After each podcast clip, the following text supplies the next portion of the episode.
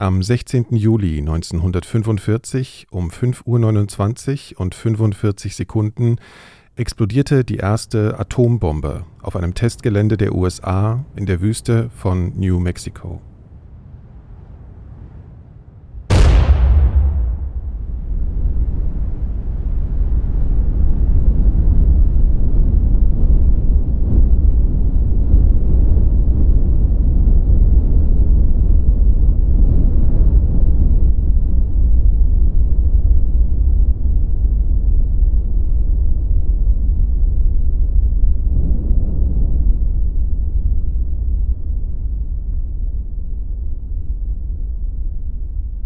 Die typische Pilzwolke des ersten Atomtests mit dem Namen Trinity stieg zwölf Kilometer in die Atmosphäre auf, die Druckwelle der Explosion war 160 Kilometer weit zu spüren.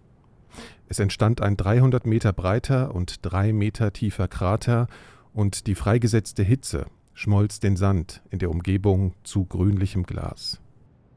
Das nukleare Zeitalter war endgültig eingeläutet und der Leiter des sogenannten Manhattan-Projekts, Robert Oppenheimer, sagte später unter dem Eindruck der Explosion folgende historische Worte. We knew the world would not be the same. Few people laughed. Few people cried. Most people were silent. I remembered the line from the Hindu scripture, the Bhagavad Gita. Vishnu is trying to persuade the prince that he should do his duty, and to impress him, takes on his multi-armed form and says, Now I am become death, the destroyer of worlds. I suppose we all thought that one way or another. Nur drei Wochen nach dem Test fielen im August 1945 zwei US-amerikanische Atombomben auf die japanischen Städte Hiroshima und Nagasaki. Sie töteten in der direkten Folge Hunderttausende Menschen durch die Explosion selbst und die späteren Nachwirkungen der Strahlen. Nie wieder wurden seitdem Atomwaffen in kriegerischen Konflikten eingesetzt, obwohl die Menschheit in den folgenden Jahrzehnten des Kalten Krieges immer wieder nah an der Grenze zu einem Atomkrieg stand.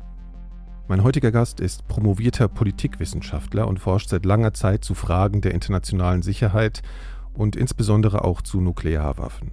Wir sprechen unter anderem über das Prinzip und die Entstehung von Atomwaffen, über die Zeit des Kalten Krieges und natürlich über seine Einschätzung der aktuellen Situation in Bezug auf den russischen Angriffskrieg in der Ukraine und die Drohungen des russischen Präsidenten in Bezug auf ein mögliches Übertreten der nuklearen Schwelle.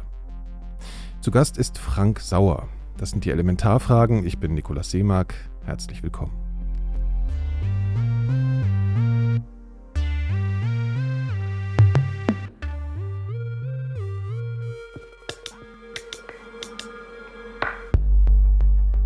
Bevor unser Gespräch hier losgeht, möchte ich kurz sagen, dass dieses Interview mich in der Vorbereitung und auch währenddessen emotional naja, gefordert hat und natürlich auch Ängste und Irritationen beim Anhören wecken kann. Frank hat versucht, eine realistische Einschätzung abzugeben und keine Ängste in Bezug auf die aktuelle Situation zu schüren.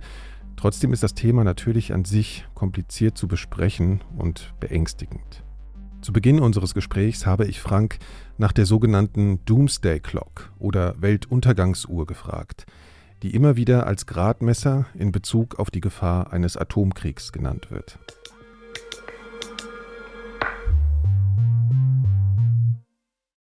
Also die Doomsday Clock wird jährlich neu gestellt vom Bulletin of the Atomic Scientists. Und das ist eine ganz ähm, altehrwürdige, tradierte ähm, Vereinigung, die auch, ähm, also die auch eine Publikation herausgibt, eben dies besagte Bulletin. Und ähm, die ist in der Tat entstanden nach dem Manhattan-Projekt in den USA, äh, gegründet von, wie der Name schon sagt, Atomic Scientists, also denjenigen Wissenschaftlerinnen und Wissenschaftlern, die da sich äh, mit Kernspaltung im Manhattan-Projekt zu militärischen Zwecken beschäftigt hatten. Und natürlich auch aus der Sorge heraus, dass eben dieses Nuklearzeitalter eine neue existenzielle Bedrohung für die Spezies Mensch bedeutet. Ja? Nämlich die totale Vernichtung durch Nuklearwaffen. Das ist ja in gewissem Sinne das Neue und das, das Extreme an diesen Waffen, dass sie uns als Spezies erstmalig eben in unserer Geschichte die Möglichkeit geben, uns selbst vollständig zu vernichten. Und ähm, ja, die Doomsday Clock ist eben so eine Art, wie soll man das nennen? So ein Public Relations Instrument, äh, was man erfunden hat, um eben, im Englischen sagt man immer so schön, Awareness Raising zu machen, also um eben die öffentliche Aufmerksamkeit auch auf die mit dem Nuklearzeitalter verbundenen Gefahren ähm, zu lenken. Und ich halte, habe das über viele Jahre für sehr äh, sinnvoll erachtet. Ich meine, wir kennen ja auch grob so die zweite Hälfte 20. Jahrhundert Kuba-Krise, diese Zuspitzung, äh, das, äh, der Rüstungswettlauf zwischen den nuklearen Supermächten USA und Sowjetunion, die Ängste, die mit damit verbunden waren, ähm, große Diskussionen in Deutschland beispielsweise 1983, ähm, die Nachrüstung, NATO-Doppelbeschluss, Stationierung von Pershing-Raketen in Deutschland etc. etc. Also so in diesem ganzen ja, in dieser ganzen Diskussion muss man eben diese Doomsday Clock verorten und die macht in der Tat so dieses, diese Metapher eben sichtbar, wie viel Minuten vor zwölf ist es denn eigentlich? Mhm. Und inzwischen muss ich sagen, habe ich ein paar Schwierigkeiten damit, weil ist zunehmend auch, also es wurde, das könnte ich, müsste ich jetzt offen gesagt, müsste ich das nochmal genau ja. nachrecherchieren, aber ich ja. weiß, dass in diese ganze Logik dieser Uhr inzwischen auch noch andere Faktoren reinfließen, auch natürlich die Klimakrise und so weiter bedacht wird und so weiter. Mhm. Deswegen unter anderem steht die jetzt auch näher vor zwölf als noch zu Zeiten der Kuba-Krise. Und da muss ich sagen, habe ich so ein bisschen Schwierigkeiten äh, damit inzwischen äh, und empfinde dieses Instrument schon auch als so ein bisschen, sagen wir mal, ausgeleiert. Ne? Also wenn es halt sozusagen immer äh, sozusagen nur noch ein paar Sekunden vor zwölf ist und man in die Geschichte zurückguckt und denkt, wow, ah, Kuba-Krise war schon wirklich gefährlich. Ist es heute wirklich gefährlicher als Kuba-Krise und man merkt, dass diese Divergenzen bestehen, dann äh, stellt man fest, dass dieses Instrument vielleicht möglicherweise äh, nicht mehr ganz so tauglich ist oder sich so ein bisschen sozusagen heiß gelaufen hat. Okay, ich versuche am Anfang immer so ein bisschen der Sache auf den Grund zu gehen, weshalb Menschen an der Stelle gelandet sind, wo sie jetzt sind. Mhm. Du bist ja 1980 geboren. Mhm. Ähm, also die ganz junge Kindheit war dann schon zu Zeiten noch des Kalten Krieges. Hast du während der Jugendzeit dich schon für dieses Thema irgendwie interessiert? Also ich kann mich äh, erinnern, ich bin 76 geboren und habe dann auch so Sachen wie Wargames gesehen. Kannst du dich vielleicht äh, mhm. erinnern an mhm. den Film? Klar. Oder When the Wind Blows. Das waren immer alles so Dinge, die gleichzeitig surreal waren. Dann haben eigentlich die Eltern klar gemacht, dass das hat hier durchaus was mit der Realität zu tun. Kannst du da ein bisschen davon erzählen? War das irgendwie ein Thema? Du warst dann ja eher, als es nicht mehr so, so, so gefährlich war, die Situation, eher in einem Teenageralter. Genau, ja. Also so die prägende Teenagerzeit waren eher eben so die 90er, die ja in der Rückschau als sozusagen eine besonders glückselige Zeit erscheinen, wenngleich da natürlich auch viel schon passiert ist. Auch Krieg war in Europa, was auch viel vergessen wurde. Mhm ich muss ganz ehrlich sagen, dass ich das als Kind und jugendlicher Mensch so nicht empfunden habe. Ähm, und das ist in gewissem Sinne erstaunlich, weil ich ähm, in der Gegend, in der ich aufgewachsen war, war eine ganz große Panzer. Einheit der Amerikaner stationiert. Mhm. Also für meine, meine Kindheit war tatsächlich auch damit verbunden, dass der Weg zur Schule unter, unter, unter Umständen einfach mal länger gedauert hat, weil da irgendwie gerade Panzer verladen wurden oder so. Und die fuhren da auch mal. Und die standen immer, ja, man fuhr an diesem Panzerparkplatz auch vorbei, täglich.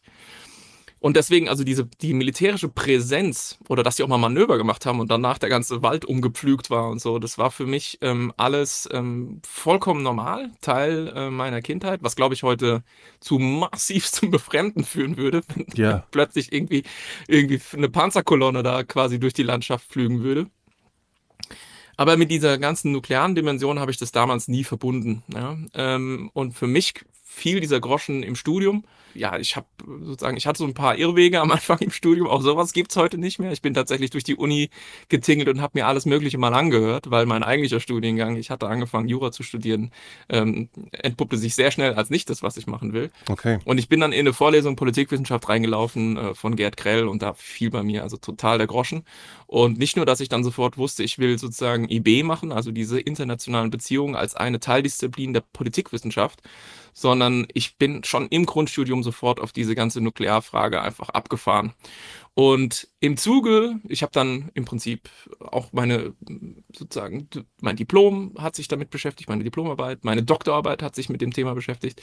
Und in diesem sehr, in diesem Zuge und in diesen sehr intensiven Jahren habe ich übrigens dann auch all diese Kultur äh, die popkulturellen Sachen nachgeholt, ja. Also da habe ich dann eben nochmal The Day After Tomorrow geguckt und ähm, den ich besonders empfehlen Du meinst glaube ich. The Day After, meinst du wahrscheinlich, ne? The Day After Tomorrow ist diese Nummer von, äh, diese, diese Stimmt. Klimakatastrophe. Stimmt, das, das ist der Film mit dem Eis. Ja, genau, The Day After, ja, The ja. Day After, genau. Und äh, den, den ich noch sehr viel mehr äh, empfehlen äh, würde, wenn man sich wirklich ähm, dreckig geben will, Threads. Ja, ist eine britische Produktion. Okay. Horrorfilm. Also wirklich schrecklich.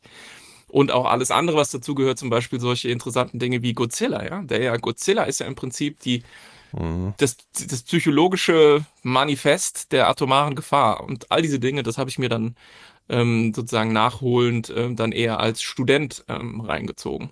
Und äh, genau, deswegen äh, würde ich sagen, habe ich dieses gesamte äh, Thema Atomwaffen auch so, auch durch meine Doktorarbeit äh, ziemlich weitläufig durchschritten. Also ich habe auch viel Kulturwissenschaft gelesen Mhm. für meine Doktorarbeit, weil ich mich da explizit mit diesem Motiv der atomaren Angst auseinandergesetzt habe. Das Buch hieß dann auch am Ende Atomic Anxiety. Du hattest es ganz am Anfang gesagt, dass dir das auch Angst macht. Und Ja. das haben wir sogar fast ein bisschen vergessen gehabt durch diese Technokratisierung, Technisierung und Rationalisierung dieses Nukleardiskurses, wo alles nur noch um Kosten-Nutzen-Kalküle geht und das, die Manipulation des Gegenübers. Ja. Dass es aber im Grunde eine sehr basale Angst ist, die das Nuklearzeitalter bestimmt, hatten wir lange Zeit vergessen und jetzt seit einem Jahr, äh, das habe ich verschiedentlich in letzter Zeit auch schon, schon mal äh, gesagt, sind wir wieder völlig neu mit dieser Angst konfrontiert. Also, dass eben Menschen einfach Angst davor haben, dass es einen Atomkrieg geben könnte. Äh, Das hatten wir jetzt ja nun wirklich seit den 90ern, seit 30 Jahren oder so vollkommen verdrängen können, zum Glück. Äh, Und jetzt kommt das eben wieder, was für jemanden wie mich so ein bisschen auch unwirklich ist, ne? Weil Das Ich schleicht sich auch so an, ne? Also das ist so Ja. wie, wie auf einmal das Gefühl, das ist wie so ein bekanntes Gefühl, äh, was man schon mal hatte. Und das ist so total surreal. Man kann es nicht so wirklich. also ja, man- und wir dachten es überwunden zu haben und hm, holt uns wieder ein jetzt. Aber war es dann so, dass du das eigentlich nur machen konntest, weil die Zeit, in der du dann eben, in der Zeit, wo du dich damit beschäftigt hast, dass eben gar nicht mehr so, so drohend war? Also hat es dir das leichter gemacht, dich damit auseinanderzusetzen, weil du dich da sozusagen emotional auch ein bisschen davon äh, entfernen konntest? Also ich versuche so ein bisschen dahinter zu kommen, weshalb man sich irgendwie ja dann auch schon gerne mit diesem Thema beschäftigt.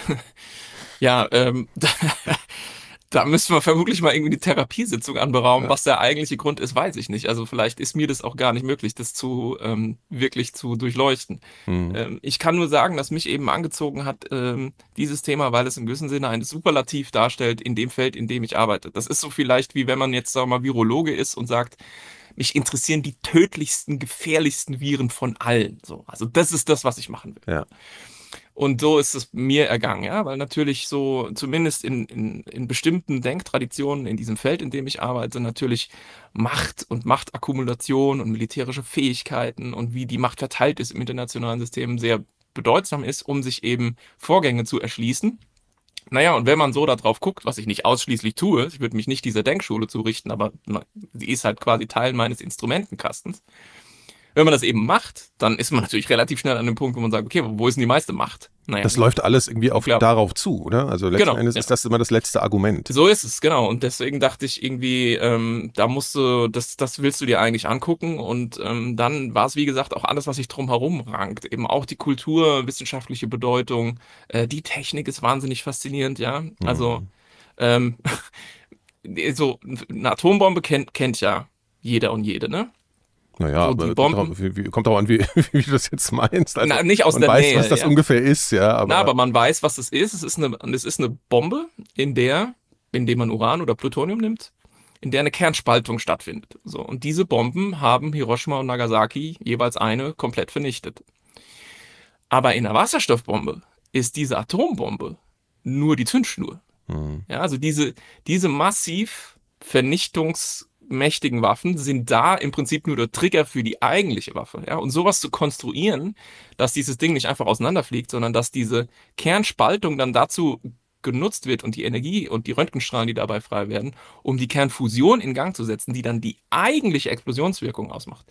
Also es ist schon technisch gesehen wahnsinnig also wahnsinnig interessant. Dass es ist interessant und gleich, ja, genau, und gleichzeitig ist irgendwie ein bisschen eine Perversion darin, dass sich Menschen damit so beschäftigen. Ne? Ja. Äh, weil du das jetzt gerade ansprichst, darauf wollte ich jetzt eigentlich mal kommen, so ein bisschen in die Geschichte gehen. Also die zwei einzigen Einsätze nuklearer Waffen. Kann man das eigentlich so sagen? Weil es gibt ja auch noch, also nukleare Waffen, ne? kommen wir vielleicht nochmal drauf, was das eigentlich alles so genau ist. Ja. Aber wir reden jetzt mal von Atombomben, also Hiroshima und Nagasaki.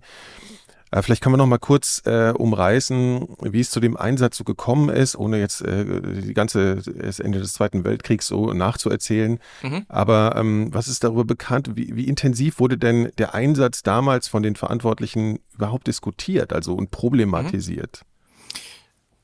Mhm. Wurde er. Ähm also, ähm, entscheidende Figur in dieser ganzen Sache ist Leslie Groves, ja, General Leslie Groves, der der militärische Leiter des Manhattan-Projekts war.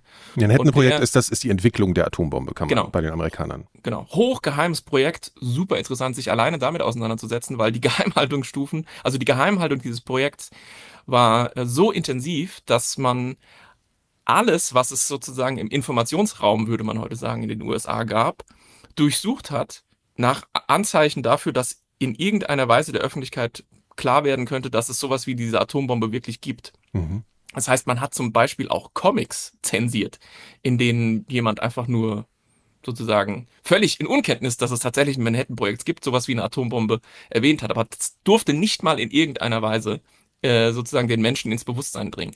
Die Idee der Atombombe ist ja alt, also die geht ja auf die späten 20er Jahre zurück. H.G. Wells, uh, The World Set Free, da wurde das quasi in einem Roman schon mal erdacht, dass man sowas haben könnte. Und ähm, das Hat das irgendeinen wissenschaftlichen Hintergrund? Also da muss ja dann irgendwas schon äh, gedanklich vorhanden gewesen sein, ne? Hm. Also ja, so Kernspaltung ist ja tatsächlich, also sozusagen, dass, dass Atomkerne zerfallen und so. Otto Hahn, Marie Curie und so, das war, ja. wusste man da ja schon. Die, die, ähm, dieser Roman, ich habe das gelesen, ähm, der stellt das ein bisschen anders dar. Der stellt das da im Prinzip eher als eine nicht enden wollende Explosion. Also man wirft diese Bombe ab und die explodiert mhm. dann sozusagen dauerhaft. So hatte er sich das da vorgestellt. So genauso ist es nicht, aber ja. die Idee war da und wir neigen ja ohnehin dazu, als Spezies, uns immer irgendwelche schrecklichen Dinge auszudenken und dann nicht zu ruhen, bis wir sie endlich Realität haben werden lassen. Ja. ja. Okay, und ähm, also Leslie Groves war eben der militärische Leiter und der war dann auch der Leiter dieses Komitees, was als die Bombe wirklich entwickelt war und man sie im, im Trinity-Test getestet hatte und man sicher war, dass sie funktionieren würde. Ist auch ganz interessant. Man hat übrigens nur eins von zwei Designs überhaupt getestet. Es gibt zwei, können wir vielleicht später drauf kommen, zwei mhm. Möglichkeiten, wie man so eine einfache Bombe, in Anführungszeichen, so eine Spaltbombe bauen kann. Und das eine Design ist so todsicher, dass sie es gar nicht getestet haben. Sie haben nur das etwas komplexere Design getestet und Trinity, wissen wir alle, Oppenheimer, Now I Have Become Death, The Destroyer of Worlds und so. Ja. Da ähm, wusste man, es funktioniert und dann war eben die Frage, was machen wir jetzt damit? Und dafür gab es ein extra Komitee, da waren Oppenheimer drin, da war Groves drin, da waren noch ein paar andere Wissenschaftler aus dem Manhattan-Projekt drin und ich meine so die Chiefs of Staff von den, von den Teilstreitkräften, also von der Navy war ein Admiral mit drin und so. Mhm. Okay, und ähm, da war eben die interessante Überlegung, die, deswegen erwähne ich, dass die uns heute auch wieder einholt. Also es ist wirklich so ein bisschen, die Geschichte wiederholt sich. Die Überlegung war, sollten wir nicht vielleicht erstmal den Japanern geben, eine, eine Möglichkeit, einen Blick darauf zu werfen, bevor wir die Waffe wirklich gegen sie einsetzen. Also das zu demonstrieren. Guckt mal, was genau. wir hier haben und überlegt euch nochmal, ob ihr weiter mit uns Krieg führen wollt. Exakt, ja. Also die Idee war halt eine Delegation, eine japanische Delegation auf den Pazifik rauszufahren, dieses Ding da irgendwo über, über der Hohen See einfach zu detonieren und zu zeigen und zu sagen, da habt ihr es, ja, wir sind im Besitz dieser Waffe. Mhm. Äh, jetzt kapituliert bitte endlich, damit wir die nicht gegen euch einsetzen müssen. Das war eine, tatsächlich eine Idee, die da äh, bewegt wurde. Ähm, aber ähm, das ist natürlich auch für Historikerinnen und Historiker sehr interessant, ähm, sich dann anzugucken, wie da so diese Konversation lief, zumindest das, was man weiß. Im Nachhinein war es so, es gab fast keine abweichenden Stimmen. Groves hat wohl relativ klar dafür gesorgt, dass das gegen, wie man damals sagte, ein militärisches Ziel sofort einzusetzen ist, äh, dieses neue Instrument. Und ich glaube, es war tatsächlich dieser Admiral Bart, der dann auch in seinen, später schrieb, der dann, dass er so den Eindruck hatte, im Prinzip hatte Groves das vorher schon eingetütet und ob da wirklich ergebnisoffen diskutiert wurde, würde er bezweifeln. Also es gab da durchaus auch abweichende Stimmen. Aber kurz gesagt, die Administration hat sich dann auf Anraten dieses Komitees dafür entschieden, eben die erste Bombe gegen Hiroshima einzusetzen. Und das deklarierte man eben als militärisches Ziel. Aus heutiger Sicht auch ziemlich gaga. Ne? Aber man sagte eben, ja, da sind aber auch militärische Installationen und dann wird zum Teil wird irgendwie in Privathäusern Munition hergestellt und so. Militärisches Ziel. Dass man damit natürlich primär Zivilisten äh, getroffen hat, ist. Aber äh, daraus entspricht ja schon, also daraus spricht ja schon auch das Bewusstsein dafür, was man da anrichtet, wenn man das irgendwie so äh, verargumentieren muss. Ne? Also das, das kein, also ich meine, das muss ja auch jedem anderen da klar gewesen sein, der sich damit auskannte, das äh, militärische Ziel zu sagen, eine Biegung ja. der Realität ist. Ja, gut das ist eine, das ist eine eigene Diskussion, ja. ähm, weil natürlich so im gewissen Sinne Normen schon massivst erodiert waren im Zweiten Weltkrieg. Ja. Also ähm, ich denke mal, das Feuerbombardement, was ja auch, Stichwort Dresden mit Blick auf Deutschland, was ja auch gang und gäbe war. Mhm. Äh, Tokio, äh, ja. das Feuerbombardement auf Tokio. Also da, Ne? Da sind und schon viele Grenzen gefallen, meinst du? Absolut, ja. Also da wurden einfach Dinge gemacht, äh, die wir aus heutiger Sicht, also sozusagen als undenkbar deklarieren würden. Ja? Und wir sind ja nicht umsonst so empört, dass Russland im Rahmen seines Krieges gegen die Ukraine einfach Raketen und Marschflugkörper so in Städte reinschießt. Ja. ja.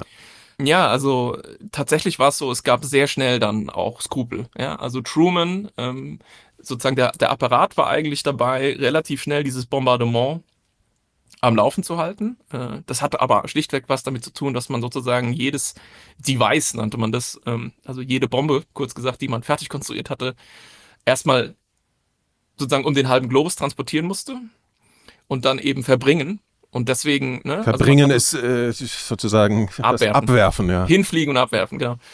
Und ähm, ja, also im, im, im Grunde, man hatte eben diese zwei, Little Boy und Fat Man.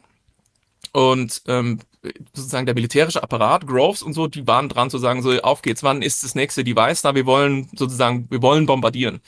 Und ähm, Truman hat gesagt, no, no, no. Ja, also nach Nagasaki hat er ähm, sozusagen in seiner Truman, Präsident Truman, in seiner Funktion ähm, gesagt, Bombardierung stoppen.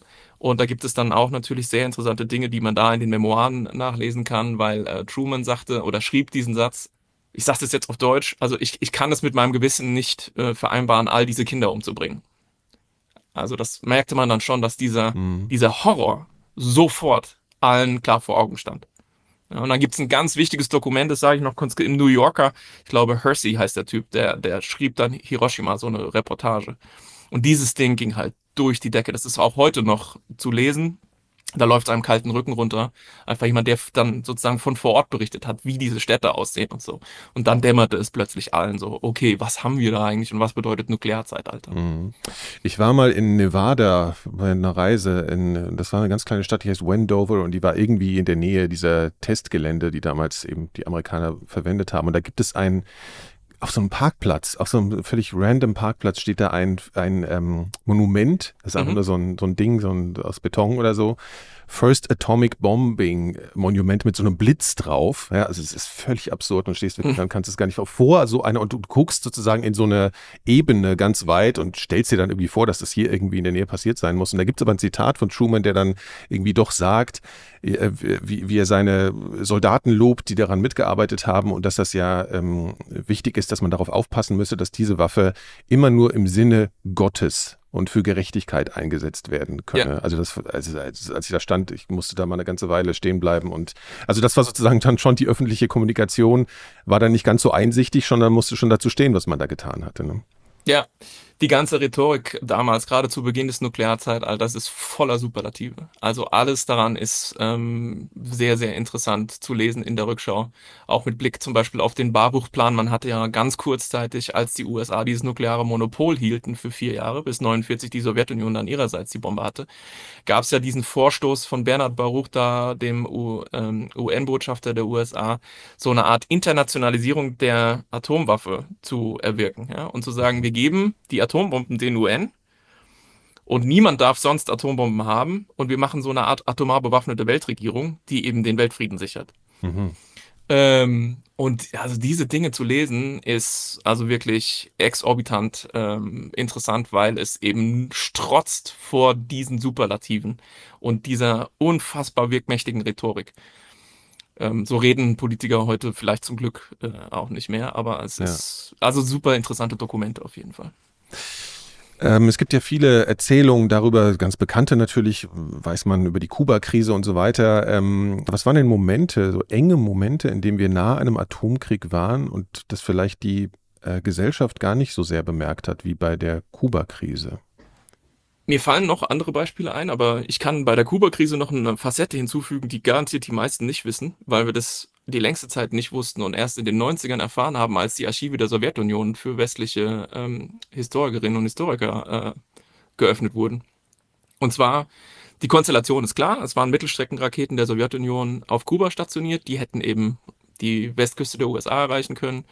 Die USA haben das rausgefunden durch diese Überwachungsflüge. Und dann kam eben im Prinzip die Ansage der USA an die Sowjetunion, ja, Kennedy an Khrushchev, zieh mal deine Waffen zurück, so, nicht cool.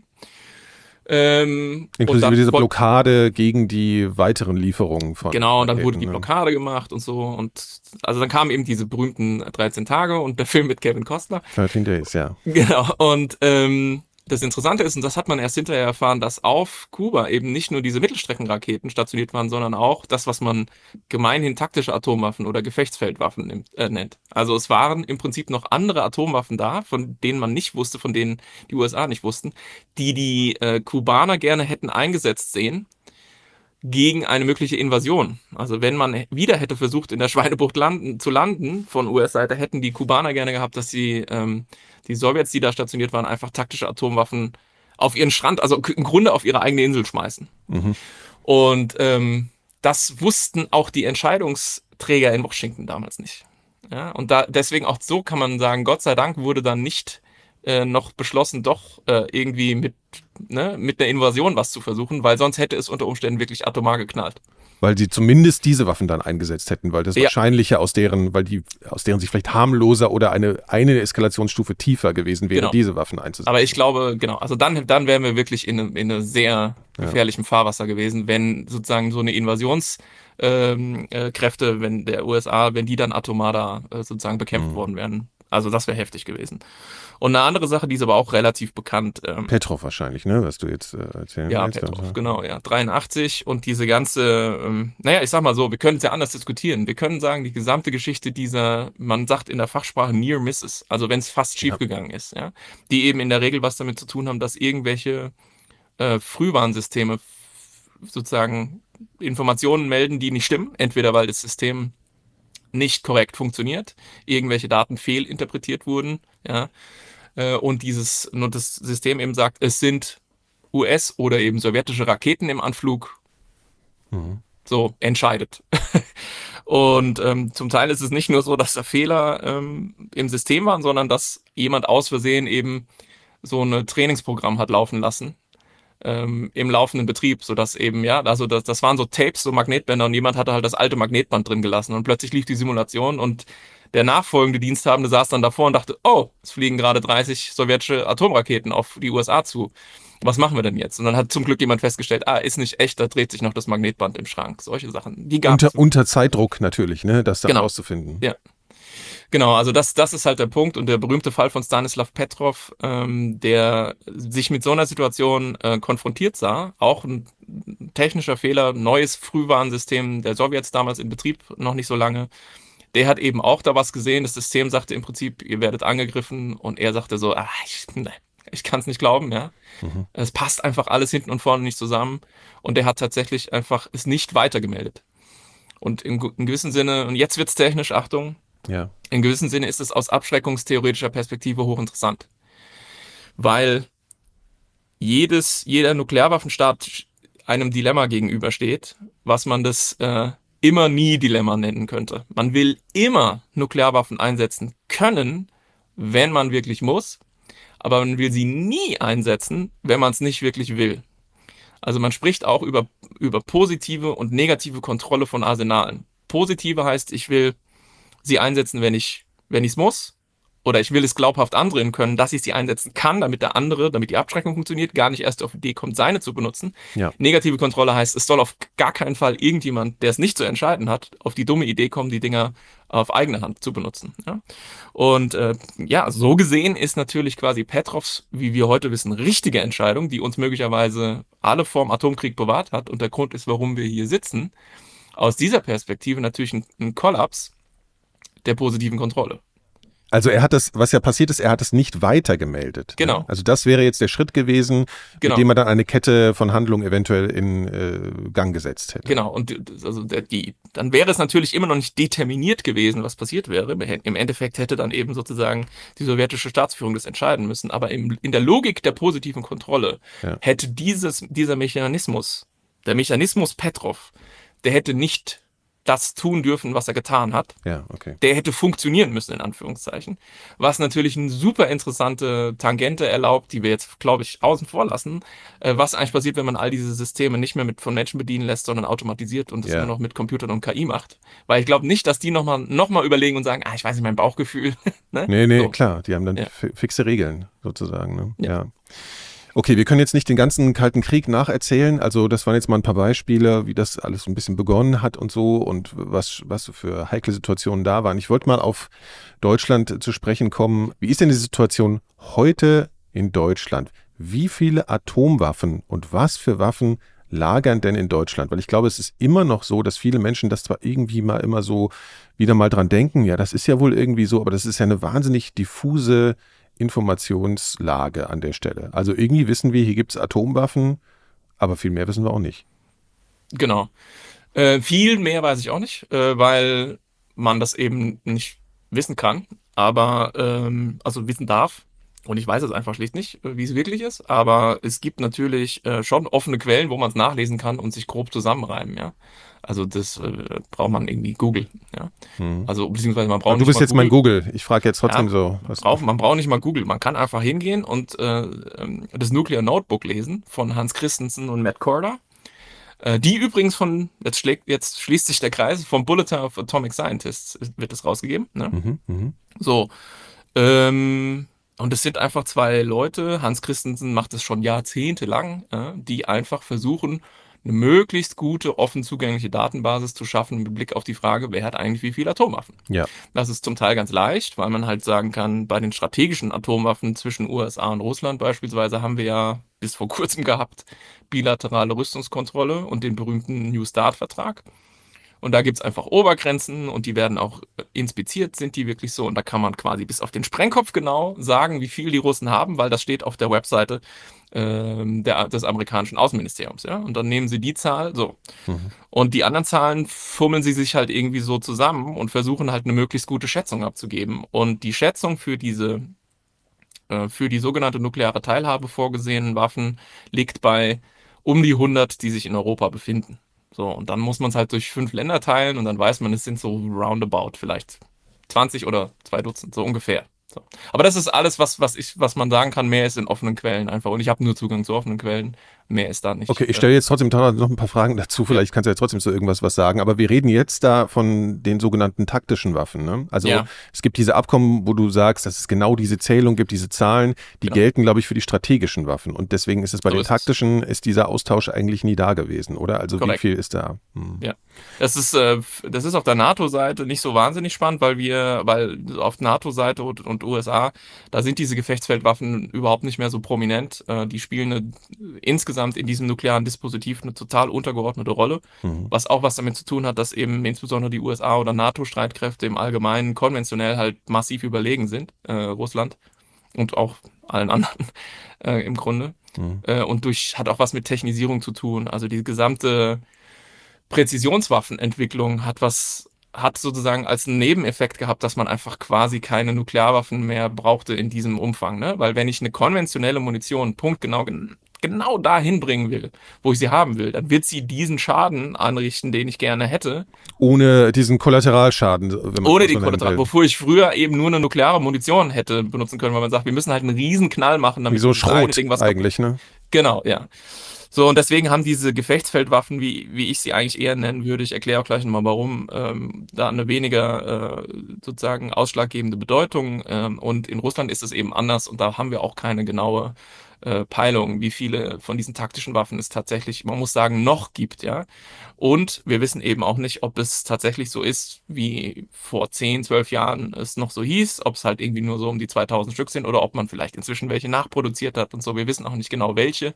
Es gab zum Beispiel Artilleriemunition auf beiden Seiten, ja.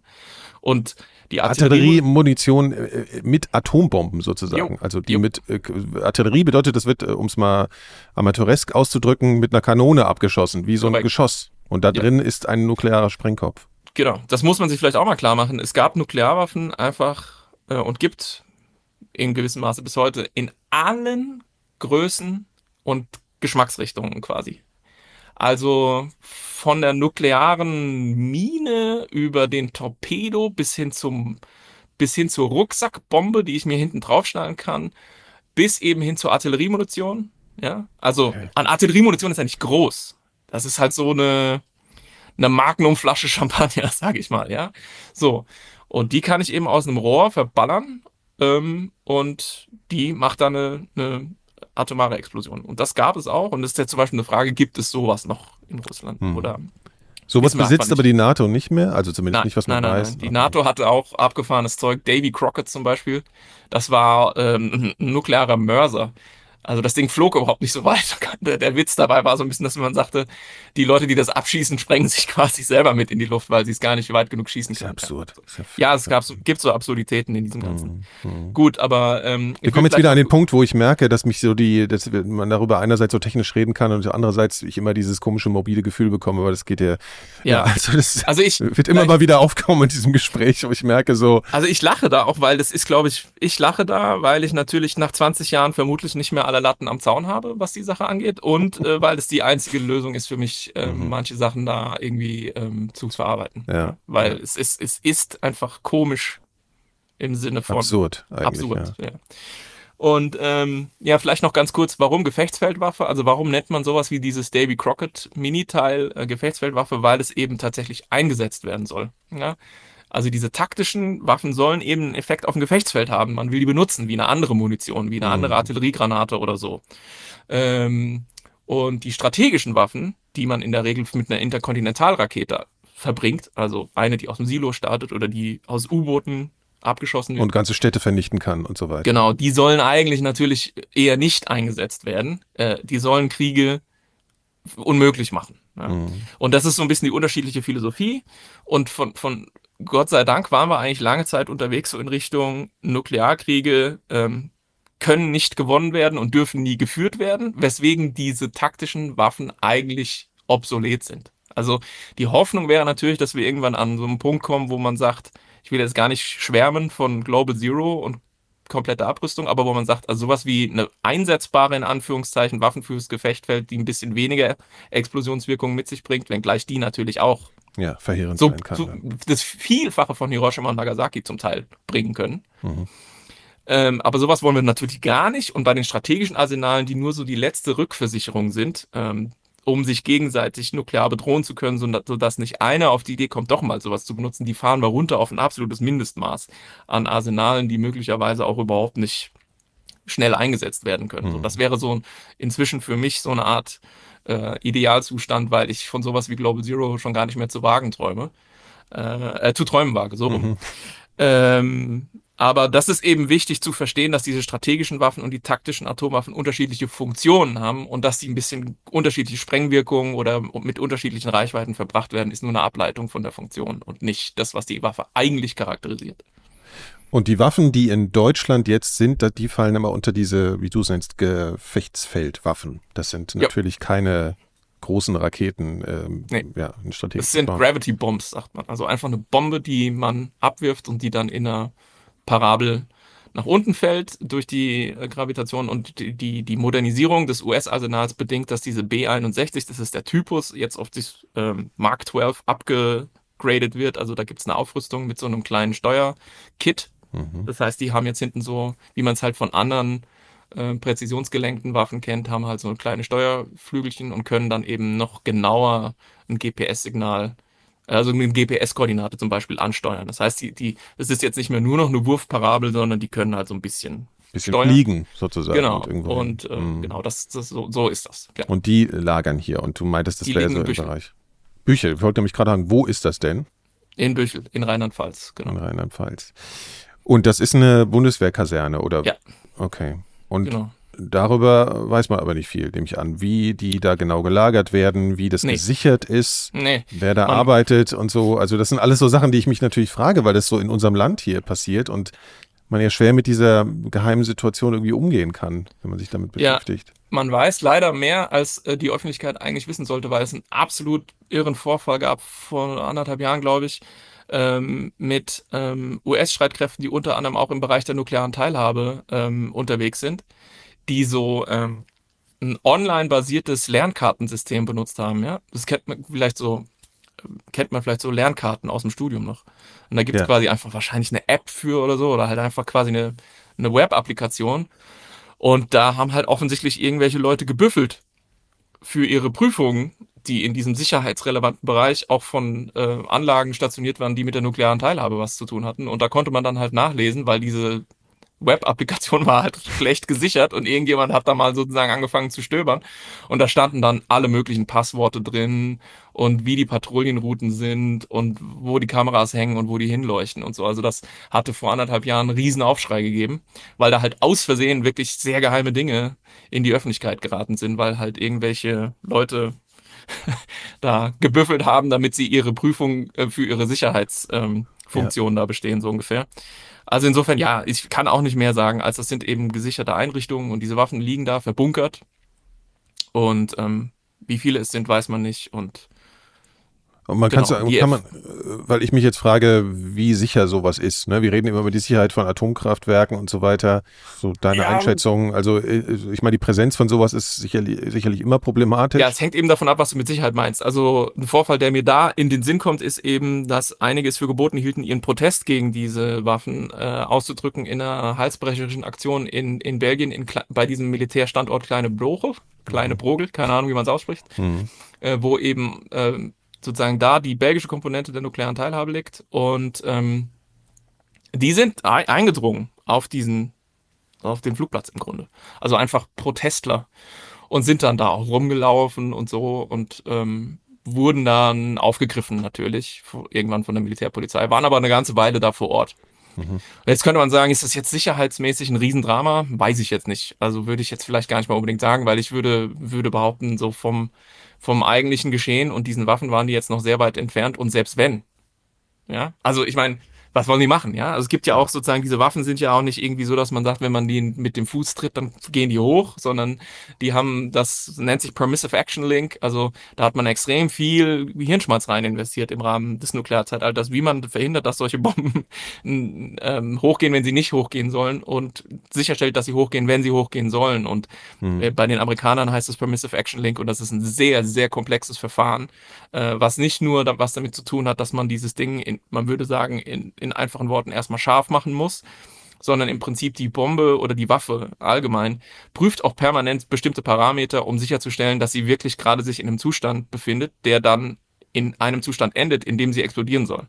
Ja, das heißt, wenn dieses Ding nicht irgendwie erstmal ein paar tausend Fuß hoch geflogen ist und die Luftdrucke Okay. sich verändert haben und so weiter, dann geht es einfach nicht hoch, weil es weiß, ich lieg noch am Boden. Das ist nicht der Ort für mich zum Detonieren. So. Okay, so viel zu dem Thema, was so in Deutschland äh, liegt oder in Europa. Vielleicht reden wir, du hast ja jetzt schon ein bisschen erzählt, äh, was, was unter nukleare Waffen eigentlich alles fällt, bis zur Rucksackbombe. Das ist ja äh, ziemlich irre. Wir reden von Atombomben, Wasserstoffbomben. Es gibt noch dieses Wort der Neutronenbombe. Also was Mhm. existiert denn heutzutage noch an, an solchen Bomben? Was, wie ist die Variabilität? Die ist geringer. Die ist geringer als das, was man machen könnte, weil es im Prinzip, das kann man zumindest für das US-Arsenal sagen, so eine Art vernünftige ökonomische ähm, Mitte gibt mit Blick darauf, ähm, wie man sowas konstruiert. Ja? Hm. Und die, die grundlegende, ähm, das grundlegende Design äh, ist das, was ich vorhin beschrieben habe als Wasserstoffbombe. Das geht also zurück auf das sogenannte Teller-Ulam-Design. Zwei, auch zwei Wissenschaftler aus, die damals im Manhattan-Projekt waren, die danach dann sozusagen dieses, diese Idee hatten, dass man eben die Energie, die die Kernspaltung freisetzt, nutzen kann, um eine Kernfusion in Gang zu setzen. Ne? Kernfusion beschäftigt uns ja eh die ganze Zeit, würden wir gerne als Energieträger haben. Ja. Ist aber halt schwierig. Ja, man muss halt eine Menge Energie reinpumpen, bis da irgendwann mal wirklich irgendwas anfängt zu fusionieren.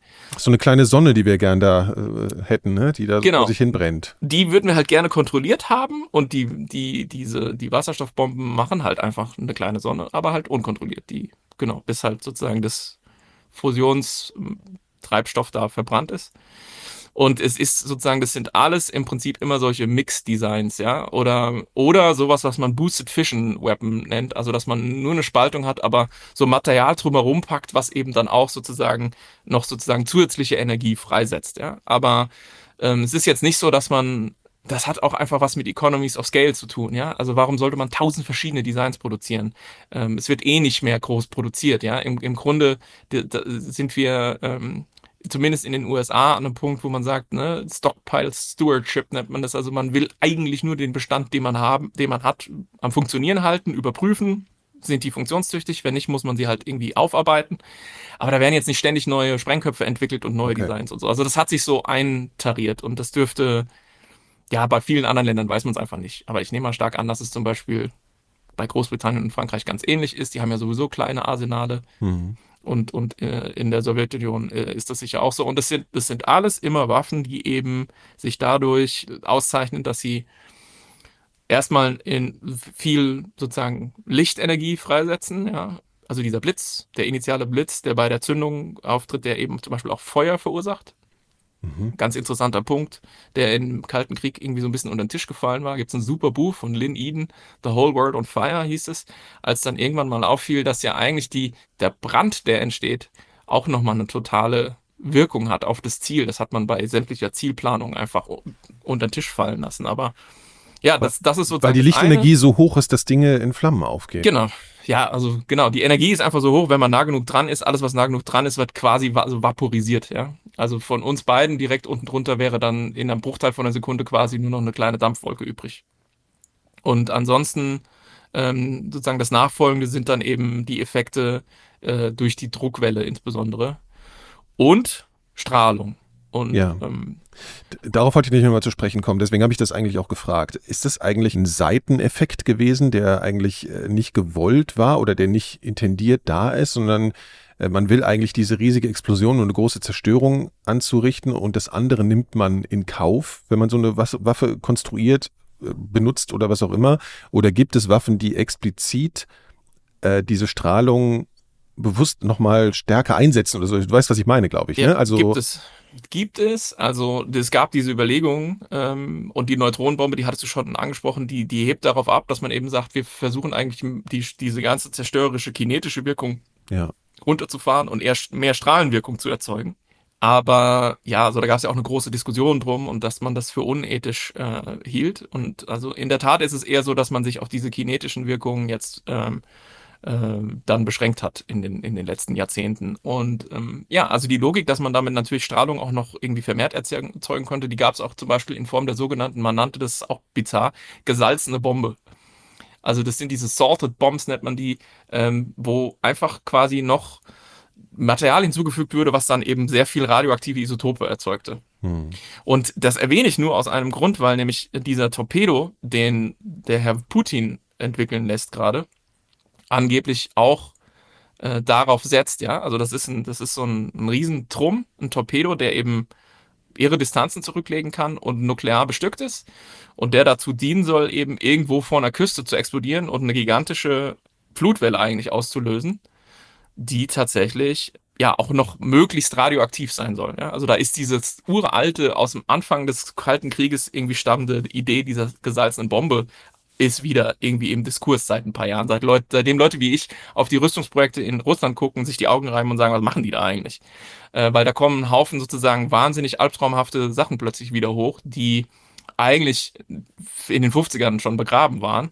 Ähm, ähm, und dazu eben, dazu gehört unter anderem das.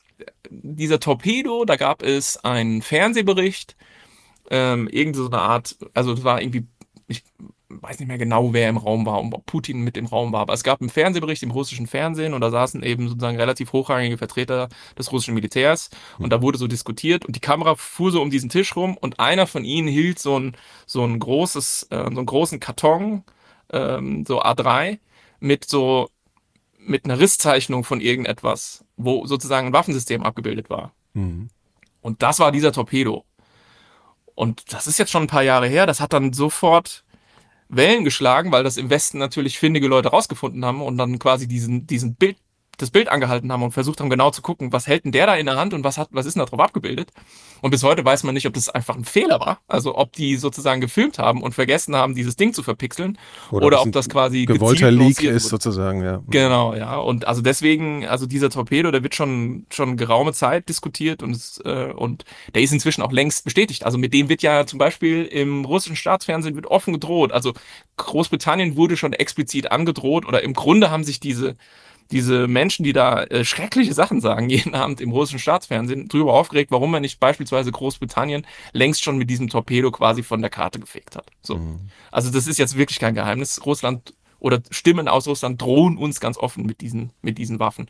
Und dazu zählt nicht nur dieser Torpedo, sondern zum Beispiel auch Hyperschall, Gleitvehikel, Avantgarde oder Budewestnik, dieser komische atomangetriebene, atomar angetriebene, atomar angetriebene, mit einem offenen At Atomreaktor betriebener Ramjet ähm, Marschflugkörper und so. Also ja, kurz gesagt, okay. irres Zeug. Ja, ja okay. Ähm, aber vielleicht noch ein Satz zu diesem Thema Strahlung. Es ist extrem schwer einzuschätzen, wie viel Strahlung wirklich entsteht. Das ist ja auch so eine Frage, die, die mir ganz häufig gestellt wird. Was passiert denn, wenn es tatsächlich zum Undenkbaren und Schlimmen kommt und der Putin setzt irgendwie eine, so eine Gefechtsfeldwaffe irgendwie in der Ukraine ein? Ja. Müssen wir dann in Castro Brauxel alle in den Keller rennen und Jodtabletten essen. Und also ich würde mal sagen, sehr sicher, ziemlich sicher nein. Ähm, aber so also man kann davon sprechen, dass Tschernobyl war wahrscheinlich ein bisschen heftiger von der Strahlung, würdest ja, du, als jetzt genau. so eine Waffe. Genau, aber die, die, die ehrliche Antwort ist, wenn man sozusagen Experte ist, muss man ja klar transparent machen, wo einfach die Grenzen des eigenen Wissens liegen. Ja. Und die ehrliche Antwort ist an dieser Stelle, wir wissen es nicht, es kommt drauf an. So, das ist halt maximal unbefriedigend, aber so ist es, weil es die, die, diese Auswirkungen, wie viel radioaktive Isotope entstehen eigentlich, haben damit zu tun, wie, in welcher Höhe findet die Explosion statt. Ja? Je näher am Boden, desto mehr radioaktive Isotope werden aufgewirbelt und desto mehr einfach im Prinzip Staub, ja, mhm. der radioaktiv ist, hat man dann in der Atmosphäre. Ja. Wie ist die ähm, Temperatur an dem Tag? Davon abhängig, wie ist die Luftfeuchtigkeit an dem Tag? Und so weiter und so fort. Wie ist die Topografie? Ja, so. Also deswegen, wir wissen das einfach nicht genau. Okay, äh, ich versuche jetzt noch ein bisschen abstrakter zu werden, weil es ist ja auch ein bisschen belastend, wenn man sich die ganze Zeit diese Details anhört. Ähm, mal so die Situation auf der Welt. Wie viele mhm. Atommächte gibt es denn überhaupt? Also es gibt die fünf offiziellen sogenannten. USA, Russland, China, Frankreich und Großbritannien. Warum sind die offiziell? Weil es ein ähm, völkerrechtlich verbindlichen Vertrag gibt, den fast alle Länder der Welt unterzeichnet haben, den sogenannten Nichtverbreitungsvertrag, der eben diesen fünf Ländern bestätigt, dass sie Nuklearwaffen haben dürfen. Deswegen sind die die offiziellen. Der Deal ist, die offiziellen Nuklearwaffenstaaten dürfen Nuklearwaffen haben, alle anderen dürfen keine haben. Dafür helfen die Nuklearwaffenstaaten den ganzen anderen Staaten die zivile Kernenergie zu nutzen. Das ist sozusagen der große Deal, den man dann in den 70ern gemacht hat. Ja. ja. Ähm, es gibt aber dummerweise äh, noch Staaten, die nicht offiziell Nuklearwaffen haben. Vier Stück. Indien und Pakistan, Israel und Nordkorea. Also sind es insgesamt neun Staaten. Fünf davon sind qua, qua Nichtverbreitungsregime okay, verpflichten sich aber in diesem Regime nicht nur dazu, hey super, wir haben die Waffen und ihr nicht. Ach und hier, wenn ihr einen Atomreaktor bauen äh, wollt, fragt doch mal irgendwie äh, bei General Electric nach. Machen wir gerne so ungefähr. Äh, sondern die verpflichten sich eigentlich, diese fünf, auch zur Abrüstung. Ja, mhm. das ist der andere Teil dieses Deals. Ja, man spricht auch von Haves und Have-Nots. Ja, also die Have-Nots sagen, wir tolerieren, dass ihr die habt, wenn ihr uns versprecht, dass ihr sie loswerdet. Und bis dahin haben wir keine und zivile Kernenergie nutzen wir gemeinsam, so ungefähr. Da frage ich mich an der Stelle, das haben jetzt fünf Mächte, haben Atomwaffen. Wie ist es denn dazu gekommen, dass, dass dieser Status quo auf einmal einfach festgelegt wurde? Also die müssen ja die Waffen vorher gehabt haben und dann musste dieser Vertrag irgendwie darauf konstruiert worden sein. Ja, also es hatten jetzt nicht alle fünf von Anfang an Atomwaffen und waren Teil dieser fünf. Ähm, zum Beispiel äh, China und ich meine auch Frankreich sind Anfang der 90er tatsächlich erst als Atomwaffenstaaten beigetreten, diesem Vertrag. Mhm. Ähm, ehrlich gesagt ist es sogar auch eine super faszinierende Frage äh, zu diskutieren, wie man eigentlich offiziell, also wie man eigentlich Nuklearwaffenstaat wird. Und so ein bisschen ist die, ähm, ja, wie soll man sagen, äh, so die, die Norm, die sich etabliert hat, dass man eben einen Test machen muss. Also man muss quasi einen, eine Testexplosion demonstrieren und danach sagen, habt ihr gesehen, das war der Test, wir sind jetzt Nuklearwaffenstaat. So, so. vorweisen. Man muss es vorweisen, ja. Aber es reicht nicht zu sagen, so, wir haben das Ding. So. Ja. Und ähm, das ist übrigens das Interessante bei Israel, da kommen wir gleich noch dazu. Aber äh, genau, es waren jetzt nicht alle, äh, der Vertrag wurde in den späten 60ern verhandelt, trat 1970 in Kraft, es waren jetzt nicht alle fünf, die fünf, sondern das ist jetzt sozusagen der Stand heute. Und es gibt eben alle möglichen Varianten, dass man zu und auch ausgetreten ist. Nordkorea beispielsweise ist nämlich 2003 aus diesem Vertrag ausgetreten. Und Nordkorea ist, wie wir wissen heute, einer dieser vier Outlier, diese Problemfälle, die eben außerhalb dieses Regimes stehen und eigentlich so gar nicht existieren dürften. Und Israel ist deswegen interessant, weil Israel eben ähm, ja offiz also offiziell sowieso kein Nuklearwaffenstaat ist.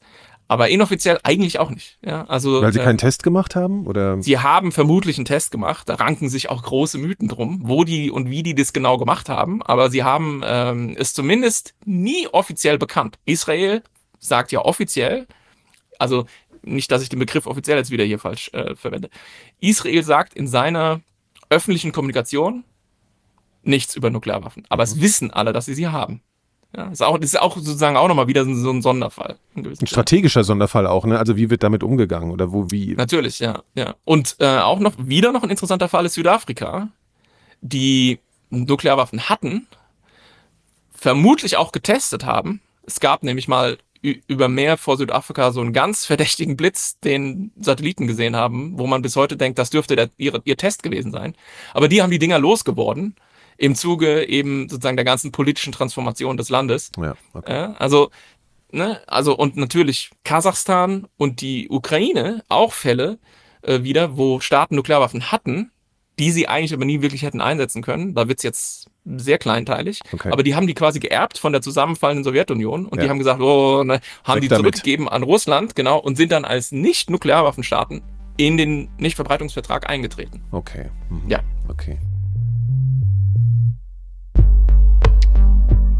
An dieser Stelle wie immer eine kurze Unterbrechung, weil ich euch gerne auf etwas hinweisen und um etwas bitten möchte. Die Elementarfragen und das Podcast-Label Super Elektrik sind Projekte, die zum allergrößten Teil durch euch, die Hörerinnen und Hörer, finanziert und somit ermöglicht werden.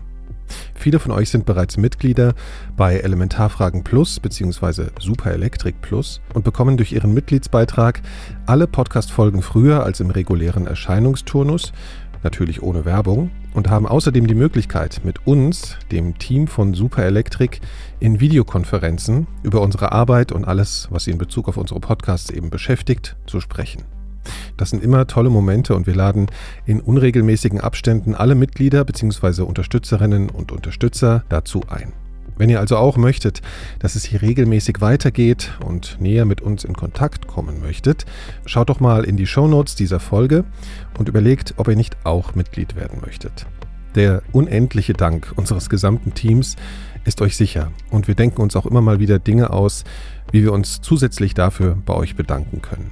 Alle Infos findet ihr also wie gesagt in den Shownotes oder unter superelektrik.de. Und jetzt geht's auch endlich weiter. Ähm, wie, wie ist denn überhaupt der Zusammenhang zwischen Energiegewinnung und Fähigkeit, Waffen zu bauen? Also ich will jetzt nicht in ganze Abhandlung äh, eine technische dazu haben, sondern ähm, wie nah ist man denn technologisch dran, wenn man Atomkraftwerke betreibt, auch Waffen bauen zu können? Ist das ein komplizierter Vorgang oder ist das nur ein aufwendiger Vorgang? Ich finde, du hast es sehr gut gerahmt, denn es ist tatsächlich ähm, aufwendig, aber kein großes Geheimnis. Mhm. Also es hängt natürlich davon ab, wo man hin will. Aber die, die, die einfachste Variante, so das, was uns Sorge macht mit Blick auf den Iran, machen wir es mal konkret, genau. ist eben, dass man sagt, so, wir haben Atomkraftwerke und für die brauchen wir Brennstäbe und dazu brauchen wir Uran und das Uran müssen wir anreichern, sonst können, läuft das Atomkraftwerk nicht vernünftig, weil man braucht ja sozusagen eine Kernspaltung und dazu braucht man eben genug Uran 235 beieinander gepackt, mhm. damit das läuft. Also hat man diese berühmten Zentrifugen, man baut das Uran also irgendwo ab. Das ist natürlich alles nicht ganz trivial, ich verballhorne das jetzt, aber ist ja, so, ja. man baut also dieses Uran irgendwo ab, dieses Gestein und dann wird das pulverisiert und so weiter. Und ähm, dann gibt's dieses berühmte Yellow Cake, ja, also mhm. diese Uran-Batzen. Ähm, und die muss man dann in Uran-Hexafluorid umwandeln. Man muss sie sozusagen in eine gasförmige Form bringen und dieses UF6 heißt das, pumpt man durch diese Zentrifugenkaskaden. Die Kaskaden funktionieren eben so, das sind so Aluminiumröhren, die rotieren irre schnell. Ja. Deswegen müssen die sauber gefertigt sein, weil wenn die da Unwuchten haben oder so, fliegen die sofort in tausend Teile.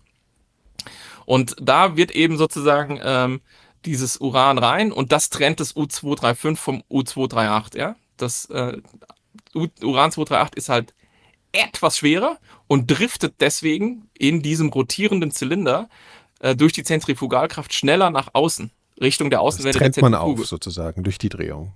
Genau, es ist ein Trennungsprozess und dann gibt's oben einen Schnorchel und der macht und zieht quasi das U235 aus der Mitte raus mhm. und fügt es in die nächste Zentrifuge und da macht man wieder das gleiche. Und so, wenn man das okay. sozusagen tausendmal hintereinander macht, hat man am Ende ziemlich viel U235 und kaum noch U238. Okay. Und der Punkt ist, dass man eben für eine zivile Nutzung so ungefähr 20 Prozent Anreicherungsgrad braucht. Mhm.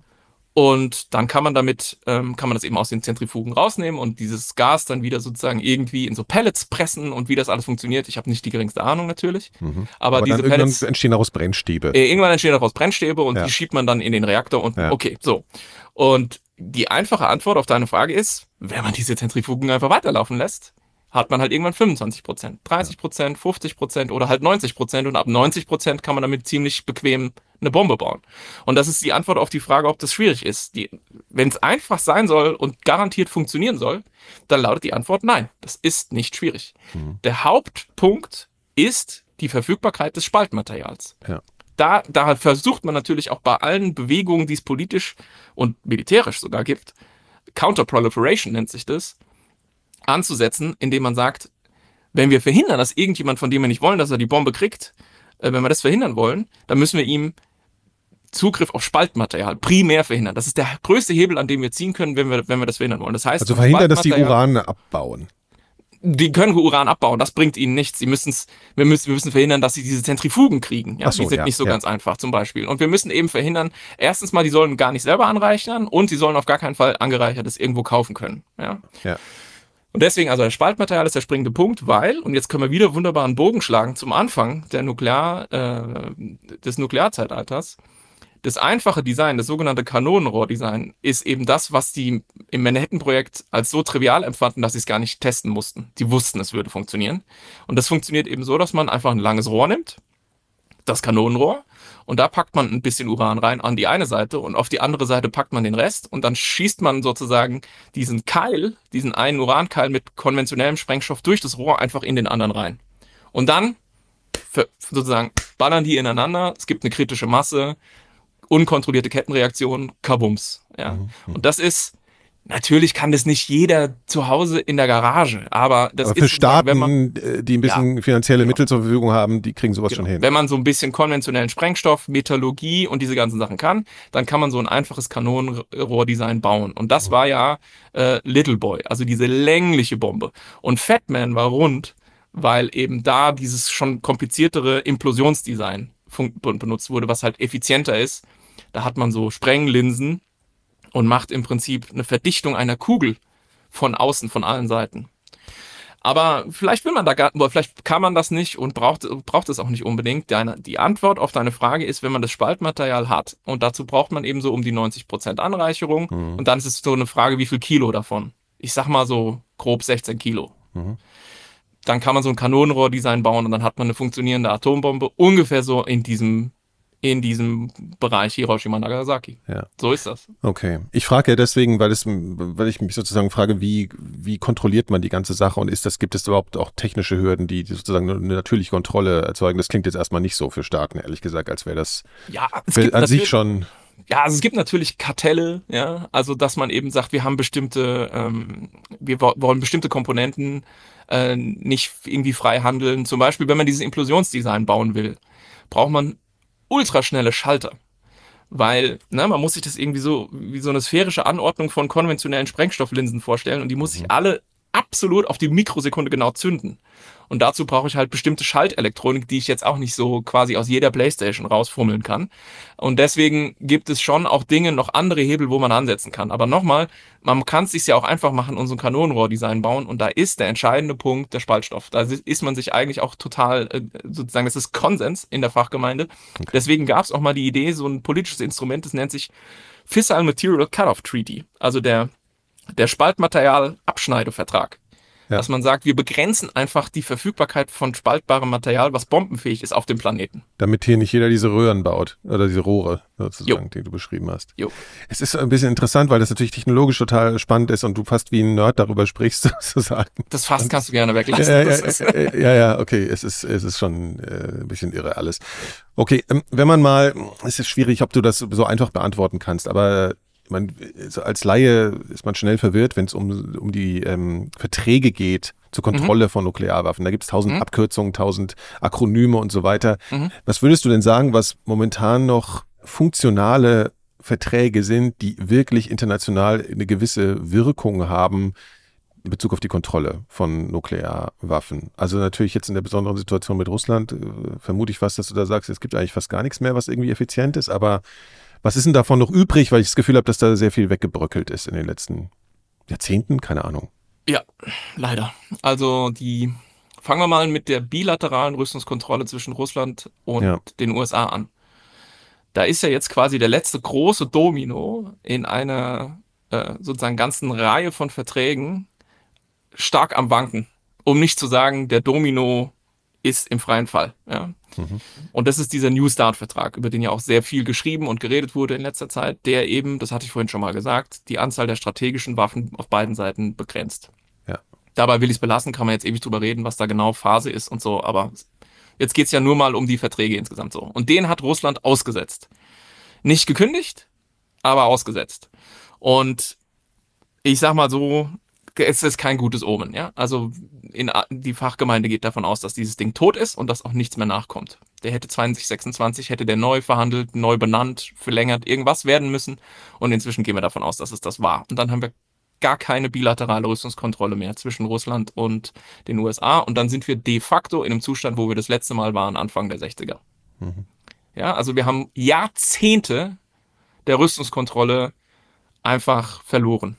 Und was auch eben perdu gegangen ist, äh, für uns in Europa besonders interessant, ist der Intermediate Nuclear Forces Vertrag, also INF-Vertrag über Mittelstreckensysteme, die nuklear bestückt werden können. Kurz gesagt, diese Dinge, die uns heute Also Trägersysteme, also Raketen und so weiter. Raketen- und Marschflugkörper, sowas wie Iskander in Kaliningrad, die halt irgendwie so ein paar Minuten nach Berlin brauchen. So, und die hatten wir mal komplett abgeschafft. In den 80ern. Ähm, damals ähm, ja, und ähm, dieser Vertrag ist auch schon seit ein paar Jahren aufgekündigt. Und ein weiteres Hauptproblem, tatsächlich würde ich das als so eine Art, um im Bild zu bleiben, da wurde der erste Domino gekippt. Ähm, und der hat im Prinzip diese Kettenreaktion in Gang gesetzt. Ähm, und der erste Domino, der fiel, war 2003 der ABM-Vertrag, Anti-Ballistic Missile ja. Treaty. Den hat die George W. Bush-Administration damals aufgekündigt, weil sie halt sagte, ach ja, ähm, wir haben ja eh, mit, Russland ist ja alles gut und so. Äh, das war ja auch damals noch anders, vor 20 Jahren. Mhm. Äh, aber diese ganzen Rogue States, ja, diese Schurkenstaaten, die ähm, Iraks, Irans und Nordkorea. Die müssen wir damit schon mal bedrohen so. können, sozusagen. Ja, die, näher, die, die können ja uns bedrohen und mit denen haben wir keine Rüstungskontrolle. Und dazu brauchen wir halt Raketenabwehr. Und deswegen müssen wir diesen Vertrag, sorry, Russland, äh, mit dem wir mit euch mal gemacht hatten, den müssen wir leider äh, sozusagen aufkündigen, damit wir Raketenabwehr gegen die Schurkenstaaten machen können. Mhm. Und das ist ein Riesenthema für sich, ob diese Raketenabwehr funktioniert. Spoiler, tut sie nicht und so. Aber ähm, das hat einfach ähm, Putin wirklich einen Stachel ins Fleisch gesetzt, ähm, der bis heute nachwirkt. Weil, und das ist das Problem, wenn man Abschreckung machen will, müssen beide die eigene Verwundbarkeit akzeptieren. Wenn ich mich selbst unverwundbar mache, unterminiere ich die Abschreckungsgleichung. Ich kann ja nicht sagen, wer als erstes schießt, ist als zweites tot. Wenn ich mich gegen diesen Gegenschuss immun gemacht habe, Ja. dann kollabiert die Abschreckungslogik. Und ich meine, klar, da ist natürlich ein bisschen russische Paranoia mit im Spiel und so, aber das war, das muss man klar sagen, aus heutiger Sicht ein eklatanter geostrategischer Fehler, diesen Vertrag zu kündigen, weil wir im Prinzip bis heute ähm, damit Ärger an der Backe haben. Das, das soll jetzt natürlich kein Argument dafür sein, dass man jetzt äh, sagen muss, ja, man kann Putin jetzt verstehen, dass er jetzt anfängt, da Nein. irgendwie sich so zu benehmen. Ne? Also sage ich jetzt nur mal pro forma. Ne? Unbedingt, ja. Aber ich glaube, da bin ich ziemlich unverdächtig äh, als jemand, der, der so, so ich sozusagen. Also, nee, ich will es nur erwähnen, weil das ja manchmal Oh ja, ja, so ja. Trigger Nein, setzt, das wenn man sowas sagt. Ja. keine Entschuldigung für gar nichts und ganz klarer Fall. Aber ich, ich versuche das nüchtern sozusagen zu betrachten und gucke mir quasi Strategisch die, auch. Ja und gucke mir quasi diese Rüstungskontrolllandschaft an und was mit der passiert ist. Und da muss man ganz klar sagen, da haben sowohl ähm, die USA als auch Russland einfach katastrophale ähm, Fehler gemacht. Ähm, und damit es jetzt nicht so klingt, dass ich nur die USA wäsche, den INF-Vertrag hat Russland verletzt. Punkt. Ja, also Russland hat INF verletzt. Die haben Waffensysteme gebaut und stationiert, die sie nicht hätten haben dürfen. Punkt. Einfach so, ja. Und äh, New Start jetzt hat auch Putin begraben. Also insofern äh, es ist mitnichten so, dass ich da nur auf eine Seite schaue. Ja. Äh, Was ich jetzt sagen, also wenn ich mir das jetzt alles so anhöre, man kriegt ja solche äh, News dann mit, ne, dass irgendwelche Verträge aufgekündigt werden und so.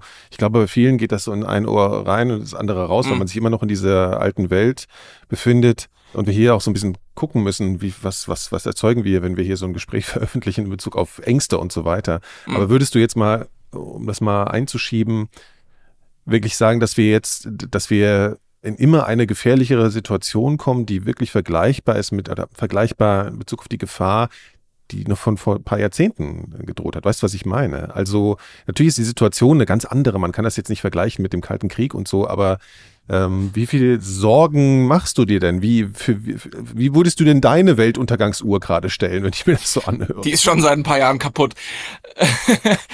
Es geht jetzt um deine persönliche Mhm. Einschätzung, ja. Und, ähm, ja. Okay, also ich glaube, ich kann das vielleicht verbalisieren, indem ich das Konkrete vom Abstrakten unterscheide. Im Konkreten mache ich mir zurzeit keine großen Sorgen. So, das Konkrete für uns ist natürlich die gesamte Frage russischer Angriffskrieg auf die Ukraine, russische damit verbundene Drohungen mit Nuklearwaffen. Schon das übrigens ein eklatanter Tabubruch Wladimir Putins. Also da werden wirklich zivilisatorische Normen mit Füßen getreten. Und da ist einfach quasi der Punkt für jemanden wie mich, der natürlich sozusagen vorher schon wusste, dass dieses Nuklearrisiko weiter existiert ähm, und es nicht komplett hat verdrängen können, wie glaube ich die meisten Mitbürgerinnen und Mitbürger, Ja, was ja auch im Grunde okay ist. klar. Will ja, das ist jetzt nicht als Vorwurf gemeint. Aber wir lebten einfach in einer recht friedlichen Zeit und da wollen wir auch wieder hin. Ähm, aber für mich war das Risiko natürlich bewusst, jeden Tag bewusst nie null. Und als der Krieg losging, habe ich natürlich gedacht, äh, ja, weil der ja auch gleich verbunden war mit nuklearen Drohungen seitens Putins von Beginn an. Und dann dachte ich so, hm, okay, also ist ein bisschen hochgegangen. Müssen wir jetzt mal gucken, wie das weiterläuft. Und dann hat er im September eben diesen Move gemacht, zu sagen, okay, ich will diese vier Oblaste annektieren. Und ähm, da, die, da er sie deklariert als russisches Staatsgebiet, kann man eben von der Doktrin ableiten, wenn das sozusagen angegriffen wird und er sich da irgendwie in seiner Existenz, vielleicht auch im gewissen Sinne in der Existenz seiner eigenen Herrschaft äh, da bedroht sieht, dann könnte es auch nochmal nuklear möglicherweise irgendwie ähm, heißer werden. So. Und deswegen würde ich sagen, das Risiko ist jetzt seit September auf so einem leicht gehobenen Niveau. Weswegen mache ich mir jetzt keine Sorgen, Aber die Umstände, die vertraglichen Umstände und die bilateralen Abkommen und so, das ist alles, äh, liegt ein bisschen in Trümmern Genau. und birgt große Gefahren. So kann man Ja, das ist, das, sagen, ist das oder? Abstrakte. Jetzt bin ich noch beim Konkreten, weil im Konkreten ist es einfach so, dass die Drohung für Putin zurzeit viel praktischer ist, also viel äh, nützlicher ist als die Tat. Er droht uns damit und dann sofort sitzen wir beide hier und unterhalten uns darüber. Ja? So, das ist ja eigentlich genau das. Und deswegen geht's mir darum, auch zu sagen, das zu verstehen, ist vielleicht quasi auch wie bei, bei der Pandemie. Als ich besser verstanden habe, durch kluge Podcasts zum Thema zum Beispiel, wusste ich besser, zu, das Risiko einzuschätzen. Ja. Vorher waren es diffuse Ängste. Was ist dieses Virus? Was macht es mit mir? Sterbe ich, wenn ich das habe? Oder sterben meine Eltern? So. Ja. Und irgendwann hatte man ja einen genaueren irgendwie Risikoeinschätzungsmodus erreicht durch, in, durch mehr Information. Und hier müssen wir auch wieder hin. Wir müssen uns sozusagen einfach mit diesem nuklearen Gedanken möglicherweise einfach wieder beschäftigen, aber nicht um diffuse Ängste zu haben, sondern um besser zu verstehen, was abgeht. Und das ist auch eigentlich mein Ziel. Und deswegen sage ich, ich mache mir keine konkreten Gedanken, äh, keine konkreten Sorgen, weil natürlich Putin uns damit droht, aber täte er es, und das ist sehr klar ihm kommuniziert wurden, worden, wären die Kosten für ihn exorbitant hoch. Damit ist es immer noch nicht so, dass man sagen würde, damit ist es ausgeschlossen. Leider. Hm. Es könnte sein, dass er einfach diesen Fehler macht äh, aber ich halte es für sehr unwahrscheinlich. Auch mit Blick auf sein Umfeld. Ich glaube nicht, dass die da mitgehen würden, etc. Deswegen, ich wollte auch auf die konkrete Situation noch mal ein bisschen eingehen. Es war ja. einfach eine Frage, die auf einmal jetzt so aufkam, als ich mir das alles ja. so angehört habe, wie diese Verträge so ein bisschen in Schutt und Asche liegen. Okay, und ja. Da liegt die abstrakte Gefahr. Ja? Also in diesem Erodieren der Rüstungskontrolle liegt die abstrakte Gefahr insofern, als dass eben durch Intransparenz, die durch das Wegfallen dieser Verträge wieder erzeugt wird, weil man halt nicht mehr weiß, hey, wie viele Atomwaffen machen die, haben die Russen denn jetzt eigentlich stationiert? Machen die neue? Wo es ist unklar, ne? es ist eine ja? Unklarheit entstanden. Genau, und dann, äh, dann wird man natürlich paranoid und denkt, na gut, wir dürfen uns natürlich jetzt nicht erlauben, hier irgendwie eine Flanke und dann macht man selber und dann kommt man genau in dieses Tit for Tat sozusagen hm. Abwärtsspiralen-Ding rein, was man eigentlich durch diese Verträge verhindern will. Ja? Also Misstrauen ist halt Gift im nuklearen Geschäft. Deswegen sagt man in der Rüstungskontrolle ja auch, Vertrauen ist gut, Kontrolle ist besser. Also macht man Verträge, wo man sagt, wir vertrauen uns jetzt hier nicht blind, sondern wir kontrollieren wechselseitig, ob die eingehalten werden. Und wenn man das mal ein paar Jahre und Jahrzehnte gemacht hat, dann sagt man, okay, also wir haben so langsam den Eindruck, ihr wollt uns nicht komplett über den Tisch ziehen. Und das ist natürlich zur Entspannung der Situation sehr hilfreich. Ja. Und diese Dinge fallen halt einfach gerade alle weg. Ich will nochmal auf so eine abstrakte Ebene in Bezug auf die Strategien gehen in einem Podcast, den du, du ja auch machst. Sicherheitshalber heißt, da können wir mal drauf hinweisen hier. Hast du angesprochen oder sprecht ihr über so Eskalationsstrategien? Also da gibt es, glaube ich, diesen, diesen Gegensatz der massiven Vergeltung im Gegensatz zu flexibler Antwort. Also lange Zeit, um das mal irgendwie, glaube ich, ein bisschen zu erklären, war das ja so, dass äh, hochgerüstet wurde und gesagt hat, hey, wir haben so viel Waffen und ihr auch, also wir, ihr könnt uns gar nicht angreifen, sozusagen. Standen nicht diese zwei Blöcke gegenüber. Und da gab es so diesen Automatismus-Gedanken, dass wenn der eine schießt, schießen wir zurück und so läuft das dann automatisch ab. Mhm. Und dann gibt es ja noch diesen Ansatz der flexiblen Antwort. Das heißt, einer schießt, setzt irgendwie Nuklearwaffen ein und dann überlegen wir erstmal, was wir strategisch machen. Mhm. Ähm, vielleicht kannst du dazu noch ein paar, paar Sätze sagen. Äh, wo stehen wir denn da jetzt? Ich meine, jetzt ist sowieso die Frage, wo, wo wir da jetzt stehen, aber zumindest diese Zeit dieser klaren, massiven Vergeltungsstrategien, die gegenüber, die sich gegenüberstanden, ist ja vorbei. Ja, also die, ähm, dieser Schwenk von der massiven Vergeltung, wo man sagte, quasi jeder Fehltritt des Gegenüber wird sofort quittiert mit einem massiven nuklearen Angriff, der dann eben auch einen Schlagabtausch ausgelöst hätte und zur eigenen Vernichtung geführt hätte. Der auch, äh, Entschuldigung, wenn ich das einstelle, weil wir dieses ja? popkulturelle Ding vorhin hatten mit diesem Wargames, diesem Film. Das war ja sogar ja. in diesem Film so implementiert, dass das genau. wie ein Computerspiel war, was automatisch abläuft. Ne? Wenn eine Rakete startet und dann macht's bam, genau. bam, bam, bam und dann ist die Welt kaputt. So. Genau. Wobei der Automatismus vielleicht gar nicht der entscheidende Punkt ist, sondern eher die Frage, was da automatisch ausgelöst wird. Ne? Und wenn man sozusagen automatisch als erste Antwort auf die höchste Eskalationsstufe geht, so nach dem Motto, guck mich einmal schief an, dann sprenge ich die Welt in die Luft. Ähm, das dämmerte dann halt auch irgendwann, dass das natürlich in gewissem Sinne ein Glaubwürdigkeitsproblem hat. Ja? Ja. Wenn man quasi immer mit dem Armageddon droht, nutzt sich das halt irgendwann auch ab. Und das hatte, damals dieser Schwenk hatte natürlich auch, wie so vieles, was mit Deutschland zu tun, ne? weil man halt im Rahmen der Berlin-Krise Luftbrücke etc., geteilte Stadt, ähm, in der Kennedy-Administration massiv ins Grübeln kam, dass man sagt, wenn da irgendwann mal was passiert. Und die Russen machen irgendwie Zucken da und die fahren mit dem Panzer über die Grenze. Genau. Ne? Sowas sozusagen, was ist hier der Plan eigentlich? Sollen wir dann sofort quasi Moskau in Schutt und Asche legen? Es gibt doch keinen Sinn. So. Ja. Und dann dachte man, okay, wir brauchen eine flexible Antwort. Und da ist die Idee weniger zu sagen, das Ganze ist dann nicht automatisch, sondern da gibt es dann schon auch natürlich Automatismen, also im Sinne von sehr klar vordefinierte Schritte, was wann zu tun ist. Aber man hat es eben versucht, viel kleinteiliger zu machen mhm. und äh, sozusagen viel flexibler unterhalb der nuklearen Schwelle erstmal Sachen machen zu können. Die Idee ist eben, dass man sagt, wir können, wenn mal irgendwo was ist, ähm, irgendwie militärisch reagieren, um ohne uns gleich alle in die nukleare Apokalypse zu stürzen. Und an dem Gedanken ist so ganz grundsätzlich bis heute e extrem was dran. Ja, deswegen ist es immer noch im Grund im Prinzip bis heute so die, die, der Grund, das grundlegende Paradigma.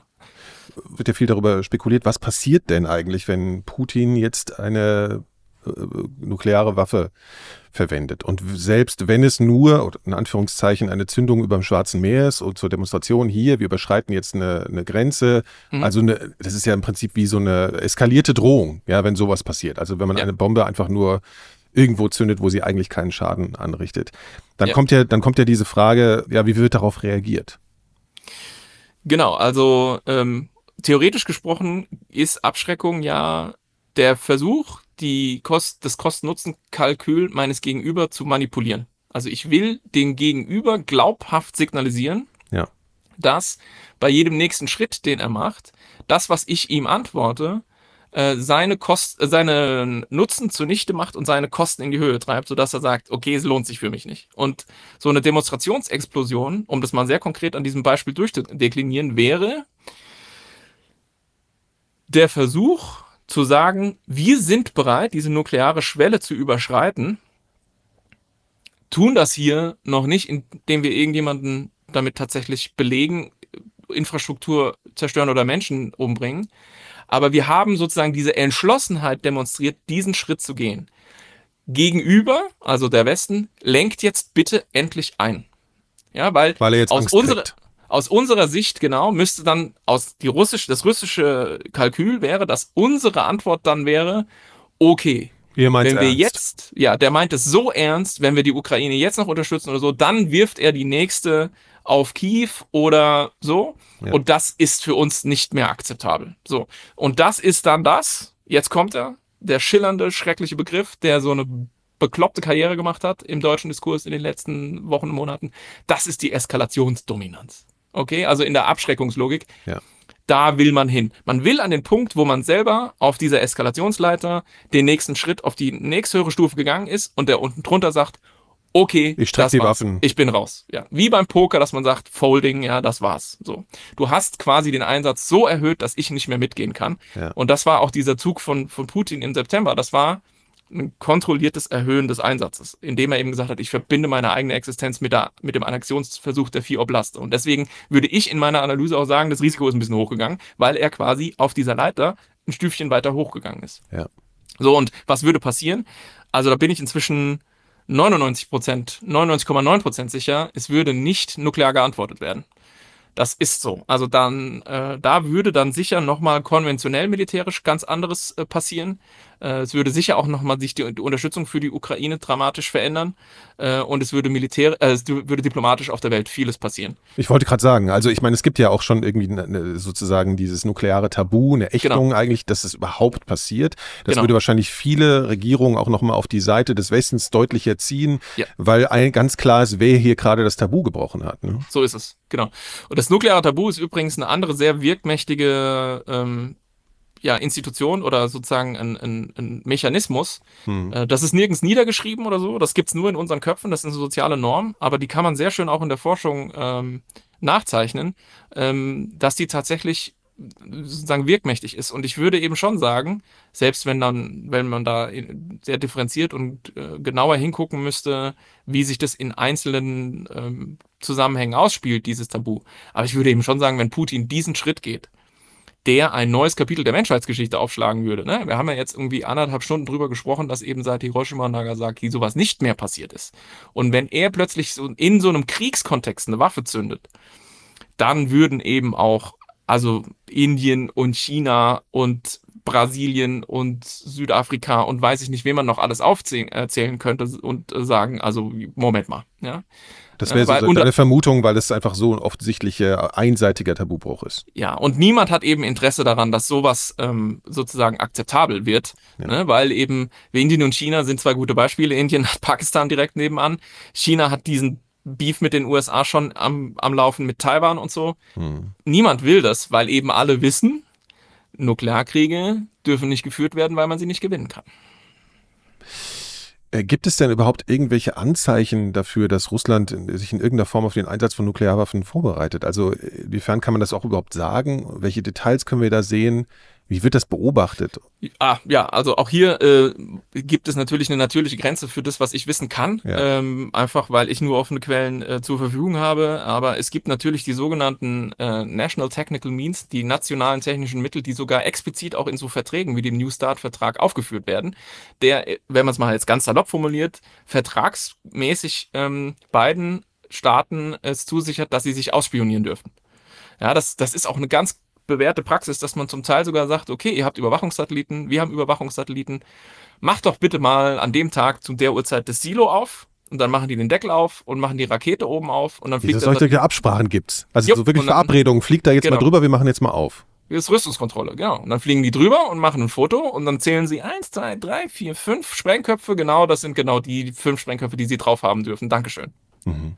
Ja, und wenn man das quasi kooperativ macht, kann man es so machen. Und wenn man es nicht kooperativ macht, fliegt man eben so drüber und guckt, was man halt rausfinden kann. Mhm. Und also nach allem, also nach allem, nach meinem Kenntnisstand ist nichts irgendwie zu berichten aus dem russischen Arsenal, trotz all dieser Drohungen und all dieser auch ähm, Absonderlichkeiten, die sich zum Teil abgespielt haben. Also es gab ja auch diese seltsame Szene Putins mit, mit ähm, seinem Verteidigungsminister Shoigu und dem Generalstabschef Gerasimov, wo er irgendwie sagte, bringen Sie bitte irgendwie die, die Abschreckungsstreitkräfte in erhöhte Alarmbereitschaft und dann alle äh, westlichen Expertinnen und Experten, ich habe dann auch mit, mit Kollegen und Freunden telefoniert und gesagt, was heißt denn das? Und also, keine Ahnung, ja. Also, ja. Und dann äh, stellte sich raus, dass es irgendwie so nichts so richtig war. Ja, also. Also daraufhin ist zumindest nichts beobachtet worden, was das hätte genau, untermauert hätte. Danach, danach war halt drei, vier Tage massivste Anspannung. Und äh, ja, es ist nicht so richtig passiert. Dass natürlich ständig Bewegung ist in so einem Arsenal, ist normal. Ne? Es fahren U-Boote raus, es kommen U-Boote zurück, mhm. es fahren irgendwelche bodengestützten Interkontinentalraketen. Die Russen haben ganz viele auf diesen, die man auch immer auf den Bildern sieht, auf diesen vielachsigen LKWs. Mhm. Und die fahren sie halt in die Wälder und machen Netze drüber und proben halt den Abschuss und so. Das passiert ständig, aber das ist Routine. Also das mhm. ist jetzt nichts, wo man sagen würde, da ist was im Gange. Aber intensive Beobachtung gibt es dann natürlich schon. Ja, ja. Also ich würde sagen, die hat sich vermutlich im letzten Jahr auch nochmal dran intensiviert. Ja. Also ich meine, das sind alles Sachen, wo du natürlich ein bisschen spekulieren musst und das ist sicherlich nicht so ganz angenehm, aber es sind trotzdem Fragen, die ja in einem aufkommen. Wie viel geheime Kommunikation zwischen Russland? Es gibt ja dieses rote Telefon und so, ne? Also was vermutest du denn da? Passieren da viele Dinge im Hintergrund oder hast du das Gefühl, da ist echt sehr viel Spekulation noch am Werk? Also wie viel, ja, Kommunikation läuft da ab? Ja, es, also es gibt bestimmte Dinge, muss ich nicht vermuten, weil ich sie weiß. Mhm es, es gibt Kommunikation. Zum Beispiel, gutes Beispiel war dieser Besuch von Biden in Kiew. Ja. Und da, da könnte man ja auch denken, oh, also wenn da jetzt aus Versehen irgendwie ein Marschflugkörper auf diesen Zug gefallen wäre, mhm. dann wäre aber so, aber da gab es Kommunikation, das nennt sich Deconflicting. Also im Grunde, als das Ding fuhr, hat dann quasi vereinfacht gesagt, Washington in Moskau angerufen und hat gesagt, pass mal auf, unser Präsident fährt da gerade, nur dass ihr es wisst. Mhm okay. So. Ähm, also es gibt dieses Deconflicting zum Teil noch. Ähm, es gab ganz klar die Kommunikation von Washington aus in den Kreml rein. Sicher, wie ich vermuten würde, nicht nur zu Putin, sondern auch zu seinem ganzen Umfeld mit Blick auf dieses ähm, permanente Rasseln mit dem nuklearen Säbel. Das hat ja offensichtlich Wirkung gezeitigt. Also die nukleare Rhetorik ist ja deutlich zurückgegangen in den letzten drei, vier mhm. Monaten, seit auch dieser Deklaration nach dem G20-Treffen in Bali, als Indien und China ja auch gesagt haben, so, ey, ja. halt mal den Ball flach. Ähm, und insofern, es, es gibt Kommunikation, es gibt aber auch Berichte darüber, dass man irgendwie versucht hat, von Washingtoner Seite irgendwie Kontakt aufzunehmen und das irgendwie nicht angenommen wurde. Also, dass die Kommunikationskanäle alles andere als optimal sind, auch zwischen den Militärs und so, das würde ich, glaube ich, schon mal sagen. Ähm, ich denke, da kann man doch genug Indikatoren finden, dass das, dass das äh, der Fall ist. Vielleicht halt auch nicht ähm, überraschend, aber natürlich auch eine Sache, die schlecht ist. Ja. ja. Ja, jetzt hatten wir gerade diesen Vorfall mit der Drohne und so. Ja. Äh, ja, also solche Dinge, damit, damit da Missverständnisse ausgeklammert werden, sind am besten zu regeln auf irgendwelchen Kanälen, von denen du und ich und auch sonst über nichts mitkriegen, wo sich einfach quasi irgendwie Chiefs of Staffs oder so oder irgendwie Leute absprechen und sagen, okay, Juri, ich hab's verstanden, so, hm. war, ein, war, war ein Versehen, so sieht's ja aus. Also es sieht ja eher aus, als ob diese, dieses russische Flugzeug dieses Ding aus Versehen vom Himmel geholt hat. Ja. Und dann schwamm drüber und Washington moderiert das ja auch ziemlich ab und sagt so, okay. Aber öffentlich wird da gerne auch nochmal anders äh, gesprochen, wahrscheinlich, als dann auf äh, irgendwelchen internen Kanälen. Da muss man natürlich dann seine Position nochmal anders äh, äh, darstellen. Ja. Ne? Ja. Keine Ahnung, würde ich nicht wissen. Äh, kann ich mir schon vorstellen, dass da relativ Tacheles geredet wird, ja. Ja. Hast du eine Ahnung, ich weiß nicht, ob das jetzt so dein Fachgebiet ist, aber was ich mir natürlich frage, wir sitzen hier, diskutieren, dass in der Gesellschaft wird äh, darüber diskutiert, hat man Angst vor einem Atomkrieg hier und so weiter.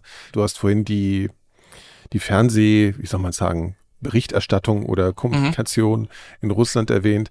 Hast du Einblicke, hast du dich mit Menschen ausgetauscht, die sich da auskennen, wie mit, äh, gibt es in der russischen, auf der russischen Seite nicht eigentlich auch Ängste, wenn dann von Atomkrieg gesprochen wird? Also ich meine, das hat ja Russ, äh, Putin mehr oder weniger konkret auch angesprochen, das muss ja auch in deren äh, Bevölkerung irgendwas auslösen. Ich frage mich das halt, wie das auf der anderen Seite ankommt, ne? wenn der eigene Präsident sagt, hier, wir haben ja auch diese Atomwaffen. Also ich kann es nicht abschließend beurteilen, aber ich kann zumindest sagen, dass es Forschung dazu gibt, äh, auch relativ neue ähm, Artikel aus diesem Jahr aus dem Journal of Conflict Resolution, der den Titel trägt From Moscow with the Mushroom Cloud. Ähm, und der kommt mir jetzt natürlich sofort in den Sinn, ähm, weil da mal eben versucht wurde, genau dieser Frage nachzugehen. Und äh, dass nämlich zum Beispiel im Staatsfernsehen da wirklich ähm, abscheuliche Dinge gesagt werden die ganze Zeit, ist das eine. Aber was dieser Artikel äh, zeigt, äh, ist, äh, dass es doch in der breiteren Bevölkerung ja, ähm, massive Bedenken gibt, was auch was Nuklearwaffen angeht. Man könnte es auch nochmal anders formulieren und sagen, dass dieses nukleare Tabu, über das wir gerade gesprochen haben, eben sich auch in den Köpfen der Russinnen und Russen wiederfindet und ihre mhm. sozusagen Sicht auf die Dinge ähm, beeinflusst. Ähm, dieser, dieser, dieser Forschungsartikel funktioniert eben so, dass man das mit über so, das sind so äh, Umfrageexperimente. Also man gibt den Leuten im Prinzip so bestimmte Vignetten, so Beschreibungen von möglichen Szenarien und dann sollen die sagen, was sie davon halten. Und das ist, ist so ein bisschen so eine Forschung, die ist bei mir im Feld auch gerade hip.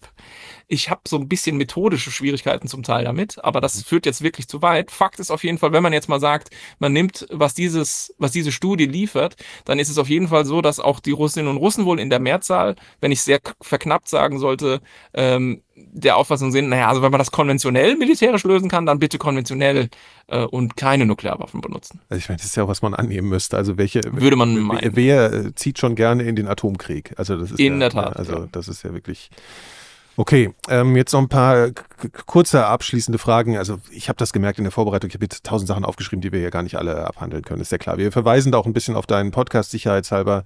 Ich stelle eine ganz grundsätzliche Frage. Wenn man sich diese Bedrohungslage ansieht, was würdest du zu der Frage sagen, ob Deutschland eigene Atomwaffen haben sollte? Ich frage das natürlich deswegen, weil wir ab und zu darüber nachdenken, was passiert eigentlich, wenn die USA mal wieder eine andere Regierung bekommen, wenn da mal wieder so ein Trump drankommt, der sich für die Sicherheit Europa vielleicht nur noch peripher interessiert. Was äh, haben wir dann überhaupt noch der russischen Bedrohung entgegenzusetzen? Wäre das ein Weg aus deiner Sicht? Nein.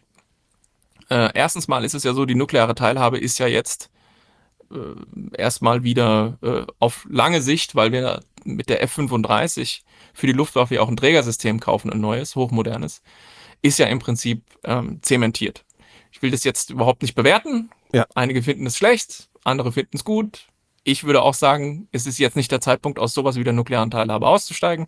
Insofern gibt es ja diese Verkopplung, diese transatlantische. Und selbst wenn da jetzt ein Trump-artiges Gebilde plötzlich ins Weiße Haus einzieht, sowas baust du auch nicht von einem Jahr aufs andere ab. So, erster Punkt. Nur mal ganz kurz zwei Sätze nukleare Teilhabe. Das mhm. bedeutet, mhm. dass, dass Deutschland zwar keine eigenen Atomwaffen hat, im genau. Falle eines nuklearen Konflikts, aber im Rahmen der NATO Atomwaffen, wie hast du es gesagt, verbringt. Also mit eigenen Bomber, die jetzt die F-35 wären und die genau. bestellt sind, genau. einsetzt. Und es ist einfach wichtig zu verstehen, dass wir diese Waffen nicht haben. Das sind nicht unsere, aber die liegen bei uns. Und man würde sie dann gemeinsam verwenden. Das ist die ganz einfache Erklärung davon. Und sozusagen juristisch, technisch ist es eben deswegen ähm, so gelöst, weil, weil wir ja Bundesrepublik Deutschland in diesem besagten Nichtverbreitungstrag, äh, Nichtverbreitungsvertrag auch Mitglied sind als ja. Nicht-Nuklearwaffenstaat. Deswegen, wir sind kein Nuk Nuklearwaffenstaat, weil wir in der nuklearen Teilhabe dabei sind, sondern wir haben einfach eine Teilhabe. So. Ja. Ähm, und jetzt diese, diese Geisterdebatte, die kommt alle fünf Sommer mal hoch. Ähm, braucht Deutschland eigene Nuklearwaffen? Nein.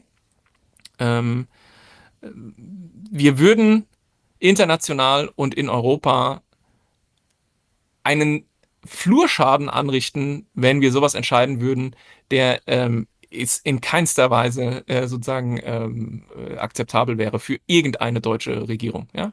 Also wir müssten aus dem Nuklearwaffenvertrag erstmal aussteigen. Das alleine schon wäre also eine Schockwelle. Und dann ist es die Frage, ähm, wie überhaupt der 2 plus 4 Vertrag, mit dem ja sozusagen Deutschland wiedervereinigt wurde und so weiter, äh, dann noch Bestand haben könnte, weil da verpflichten wir uns keine Nuklearwaffen. Das war ja Bedingung auch dafür, ja, ne? Genau, das war die Beding Bedingung für die deutsche Wiedervereinigung. Ja. So. Also wir sind vertraglich so felsenfest eingebunden in diesen Status Nicht-Nuklearwaffenstaat, dass man wirklich ähm, mit der Abrissbirne mehr oder weniger ans Völkerrecht rangehen müsste, äh, um sowas überhaupt erstmal zu ermöglichen. Und das würde keine Regierung machen, die ich mir in irgendeiner Weise selbst in die, in die weiter nach sozusagen nach vorne blickende Zukunft irgendwie machen würde. So. Mhm. Und, ob, und, und dann ist halt die Frage, also ob unsere europäischen Nachbarn das so toll fänden, ne? Also nächster Punkt. Also so. Ähm, was man nach, über was man nachdenken könnte, vermehrt. In diesem Zusammenhang, und darauf zielt deine Frage wahrscheinlich auch so ein bisschen ab, so was ist es, wenn das Transatlantisch mal wieder richtig holprig und ungemütlich wird? Ja. Ähm, wäre halt, ob man sich mit Frankreich, der der einzige in der Europäischen Union verbliebene Nuklearwaffenstaat ist, seitdem Großbritannien ausgetreten ist, ob man sich mit Frankreich da irgendwie ein bisschen näher und besser arrangiert. Ja. Klar, aber natürlich, es verstehen jetzt äh, natürlich alle Hörerinnen und Hörer äh, ad hoc. Für uns in Deutschland nicht ganz einfach, weil das halt so eine Art Zielkonflikt ist. Wollen wir uns kontinentaleuropäisch an Frankreich ranwanzen, dann haben wir natürlich sozusagen ein bisschen, verlieren wir den transatlantischen Kontakt. Halten wir den transatlantischen Kontakt, kommen wir nie so richtig mit Frankreich beieinander. Aber das ist quasi, das ist in die DNA eingeschrieben äh, Ja. Deutschlands. Das Problem haben wir in tausend Feldern überall und so. Da muss man einfach gucken, die Diskussion wird geführt. Äh, und vielleicht Aber das muss man ja natürlich Glück. im Auge behalten, was passiert, natürlich. ne? Was droht uns Genau. da von Seiten der USA. Aber du sagst zumindest, selbst wenn da nochmal so jemand wie Trump drankommt, so schnell kommen wir aus diesen ganzen Verträgen auch sowieso nicht raus. Also das, Nein, nein, es nein, droht ja. nicht, dass wir jetzt innerhalb von Monaten auf einmal keinen äh, keinen Beistand der USA zum Beispiel an der Stelle hätten. Na ja, also ich, also ich sag mal so, ich, ich bin ähm, wirklich unglaublich froh über Biden. Also ich glaube, ähm, wir hätten richtig in die Röhre geguckt in Europa, wenn, wenn wir nicht dieses unfassbare Glück der Geschichte gehabt hätten, dass ausgerechnet Joe Biden äh, im Weißen Haus sitzt, äh, in dem Moment, in dem Wladimir Putin so verrückt ist, auf die Idee zu kommen, die Ukraine nochmal anzugreifen. Ähm, und ich wär, gehöre eindeutig zu der Gruppe von Leuten, die sagen, dieses Glück haben wir nicht nochmal. Biden ist im Prinzip auch, ich meine, der Mann ist nicht mehr der Jüngste, ist so eine Art Transatlantiker vom alten Schlag, die gibt es bald nicht mehr in Washington. Das ist so, weil die Republika Republikanische Partei im Grunde sowieso ihren Verstand äh, verliert gerade. Und bei den Demokraten viele Leute einfach sagen, Kinders, ist ja schön und gut mit Europa und so, aber wir haben echt andere Probleme mit China und so, kommt halt mal klar, alleine. So. Mhm. Ähm, und deswegen, also die, so einen Präsident ähm, aus einer europäischen Perspektive kriegen wir nicht mehr. Kriegen wir auch nicht Ähm, von der demokratischen Seite mehr. Also Nein, das ist, und deswegen müssen wir uns sowieso mit unserer eigenen Verteidigung in Europa einfach mal berappeln. Und da ist das sicher auch ein Diskussionspunkt mit den Nuklearwaffen, mit den französischen. Und Macron macht ja auch so Angebote, lasst uns doch mal reden und so. Und da muss man halt mal gucken, was man machen kann. Mhm. Mit dem notwendigen Fingerspitzengefühl. Okay, letzte Frage. Ähm, wir gehen jetzt hier, also ich gehe jetzt natürlich wieder mit gemischten Gefühlen raus, wie auch sonst. Also Ja. beruhigen konntest du mich nicht, Angst hast du mir jetzt aber auch nicht gemacht. Ähm, Okay. Die Frage ist sozusagen, was müsste passieren, dass du nervöser bist? Was äh, müsste passieren, dass du auf eine nächste Stufe des inneren Stresses kommst? Weil du wirkst ja, dadurch, dass du eben auch dich so viel damit beschäftigt hast, relativ gelassen. Du siehst das irgendwie, zumindest ist das so der Eindruck, alles sehr rational ne, und betrachtest das eben so aus der Vogelperspektive. Eigentlich sind es zwei Fragen, wenn ich es gerade mir überlege. Mhm. Gibt es schon eine Veränderung bei dir? Und welch, vor welcher hast du Sorge? Nicht Angst, sondern welche, Mhm. was macht dir Sorge? Also die Veränderung meines eigenen ähm, Risiko-Evaluierungsprozesses habe ich ja beschrieben. Also, ne, das, Ja. so meine Einschätzung ging hoch mit der Invasion Russlands. Und im September gab es dann nochmal so einen kleinen Bump, würde ich es nennen.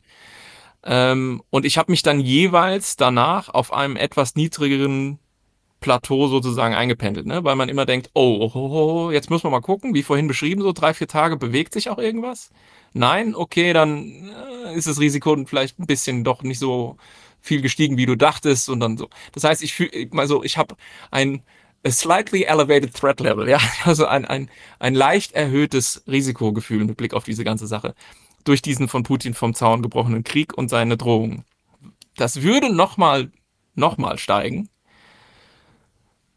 wenn im Prinzip gar nicht, würde ich es an der Rhetorik gar nicht mehr so festmachen, ja, weil Putins Rhetorik hat sich auch so ein bisschen ähm, abgenutzt, das merken wir ja auch so. Also ne, dieses Ra- Rasseln mit dem nuklearen Säbel war am Anfang auch krasser als äh, ist dann, also irgendwann war es fast normal geworden im Laufe des letzten Jahres. Hm. Gibt natürlich auch ultra lustige Memes dafür im Internet. Dann irgendwie so der kleine Junge, der immer wieder in der Schulklasse einfach seine Atomrakete hochhält und die Lehrerin, die sagt, ja, Wladimir, du, du zeigst uns jetzt schon zum sechsten Mal einfach deine tolle Atomrakete.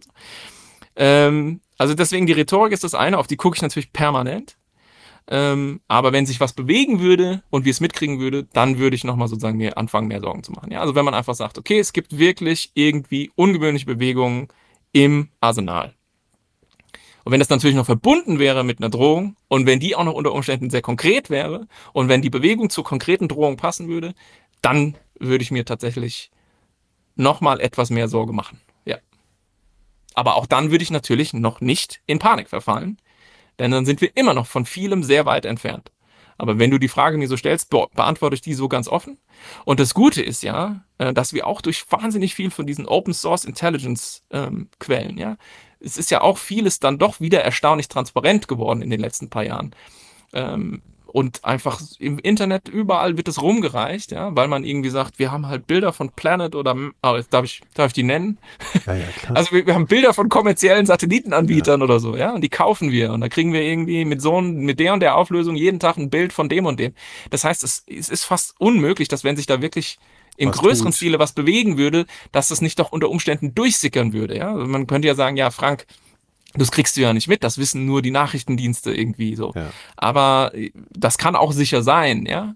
Aber ich würde dann doch vermuten, wenn sowas irgendwie rauskommt, ähm, dann, also wenn sowas wirklich wäre, dann würde es vielleicht doch mit einer recht hohen Wahrscheinlichkeit rauskommen und dann würden wir es mitkriegen. Und letzter Satz, die Amerikaner haben ja ein interessantes Muster entwickelt. Die sagen dem Putin ja inzwischen alles, was sie wissen. Ne? Das äh, bis auch, das kann man ja zurückverfolgen, äh, bis zum Ausbruch des Krieges, als sie sagten, ähm, ja, ja. Herr Putin, wir wissen sehr genau, dass Sie, ähm, wir haben Sie sogar das Datum genannt und dann haben Sie es irgendwie eine Woche nach hinten geschoben. Wir wissen sehr genau, dass Sie einmarschieren wollen. Mach es nicht. Und es, es gab noch mehrere solche Dinge, als sehr klar einfach Washington ja, offensichtlich nachrichtendienstlich gewonnene Informationen benutzt hat als ein offizielles diplomatisches Druckmittel auf so eine interessante Strategie war, ne? weil das so eine ganz klare, äh, man musste jemanden gar nicht beschuldigen, sondern zu sagen, so ist der, so ist die Situation. Ja, das ist super interessant. Ja. Ähm, das ist eine ganz interessante Debatte darum, auch was es natürlich Implikationen hat für die Rolle von Nachrichtendiensten und so weiter. Mhm. Und es könnte natürlich auch sein, dass dann ein Herr Biden einfach hingeht in irgendeiner Ansprache und sagt, also wir haben Beweise, dass Russland irgendwie mhm. bestimmte Bewegungen mit seinem Nukleararsenal macht. Und ich sag's euch noch ein allerletztes Mal, lasst es bleiben so. Mhm. Ja, also das wäre auch eine Möglichkeit, wie man dann am Endeffekt als breitere Öffentlichkeit wie du und ich davon erfährt, ja. ja. Aber ganz klar, also da würde ich mir dann auch nochmal mehr, mehr Sorge machen, ja. Weil äh, so gering das Risiko ist, es ist halt, so ist es leider nicht bei null. Ähm, es ist die Akteurschaft von Herrn Putin und dem kann niemand in den Kopf gucken. Und deswegen kann man nicht sinnvollerweise behaupten, dass es garantiert ein Bluff ist und dass er es garantiert nie wagen würde. Er hat schon andere Fehler gemacht. Aber ja, dabei will ich es belassen. Das Risiko ist, ist nicht gut. Es muss niemand schlaflose Nächte haben.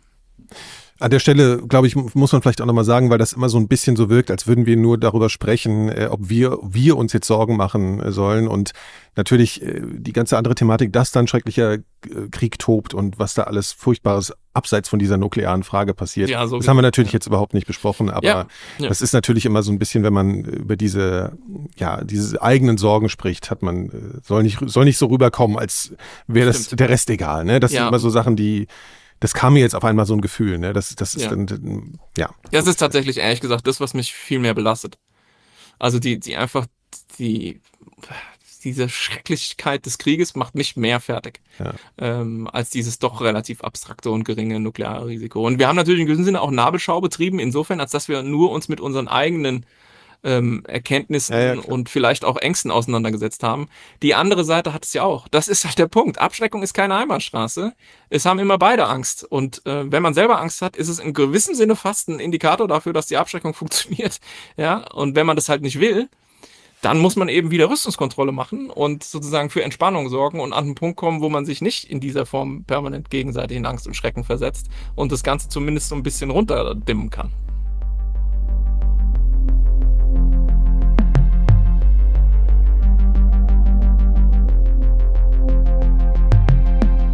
Das war mein Gespräch mit Frank Sauer. Alle weiteren Folgen der Elementarfragen findet ihr auf der Webseite unseres Podcast-Labels Super Elektrik unter superelektrik.de slash Elementarfragen und natürlich überall, wo es Podcasts gibt. Apropos Podcasts. Wir bei Super Elektrik produzieren ja nicht nur die Elementarfragen. Zum Start des Labels ist auch der neue Podcast Close Up von und mit meinem Freund, dem Dokumentarfilmer Karl Gierstoffer, gestartet. Karl war auch schon einige Male hier in den Elementarfragen zu Gast. In Close-Up hat er die Kamera gegen ein Mikrofon getauscht und spricht mit Menschen, die sich die großen Fragen stellen. Von den Tiefen des Weltalls über das Wunder des Lebens bis zu den Krisen unserer Zeit. Close-Up beinhaltet Folgen auf Deutsch und auf Englisch und für die aktuelle Folge hat Karl einen ganz besonderen Menschen getroffen. Henry Marsh ist wohl der berühmteste Neurochirurg unserer Zeit und außerdem Bestsellerautor. Marsh ist Brite und Karl hat ihn in seinem Zuhause in London besucht, um mit ihm einen Rückblick auf sein Leben zu wagen. You've treated hundreds, probably thousands of patients. Yeah, thousands. Uh, which patients come to your mind? If Oh, all the failures. and I'm not unusual. That's not me being exceptionally self critical. All the senior surgeons I know, they all say, I remember the ba- bad results, not the successes. The successes, you've done your job, you move on. Mm. But the failures accumulate in your inner cemetery. And the cemetery is always there. It hasn't left me. I've now been retired from clinical work in this country for five years. My last operation, in fact, was in Kathmandu just before the pandemic. And I don't expect, I'll, I hope to go back there later this year, but I don't, I'm not planning on operating. Never a day passes without my remembering a patient or two, and usually with sadness.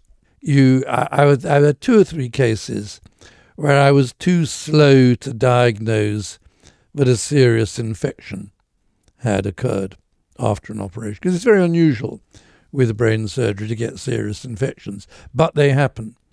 And I can think of certainly two patients who suffered serious harm. Both patients I told to sue me, in fact, because I was I, I was too late in realizing a serious infection. you told them to sue you. yes, yeah, mm. You told them Yeah. go to court, sue. yes, yeah, because I'd done them harm and they'd lost a lot of money and suffering as a result. Not easy, and there are other cases where I probably was a bit less than honest. But you know, the fact of the matter is, our duty is to the patient, not to our malpractice insurance company.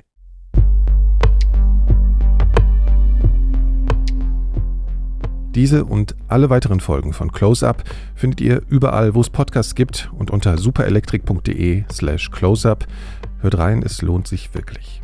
Jetzt aber vielen Dank fürs Zuhören und vor allem auch an alle Mitglieder von Elementarfragen Plus und Super Elektrik Plus für die Unterstützung, dafür, dass wir das hier überhaupt alles so machen können. Ihr ermöglicht das und wir denken uns immer wieder Dinge aus, wie wir uns bei euch revanchieren können. Ich bin Nikolaus Seemark, das waren die Elementarfragen. Danke und bis bald.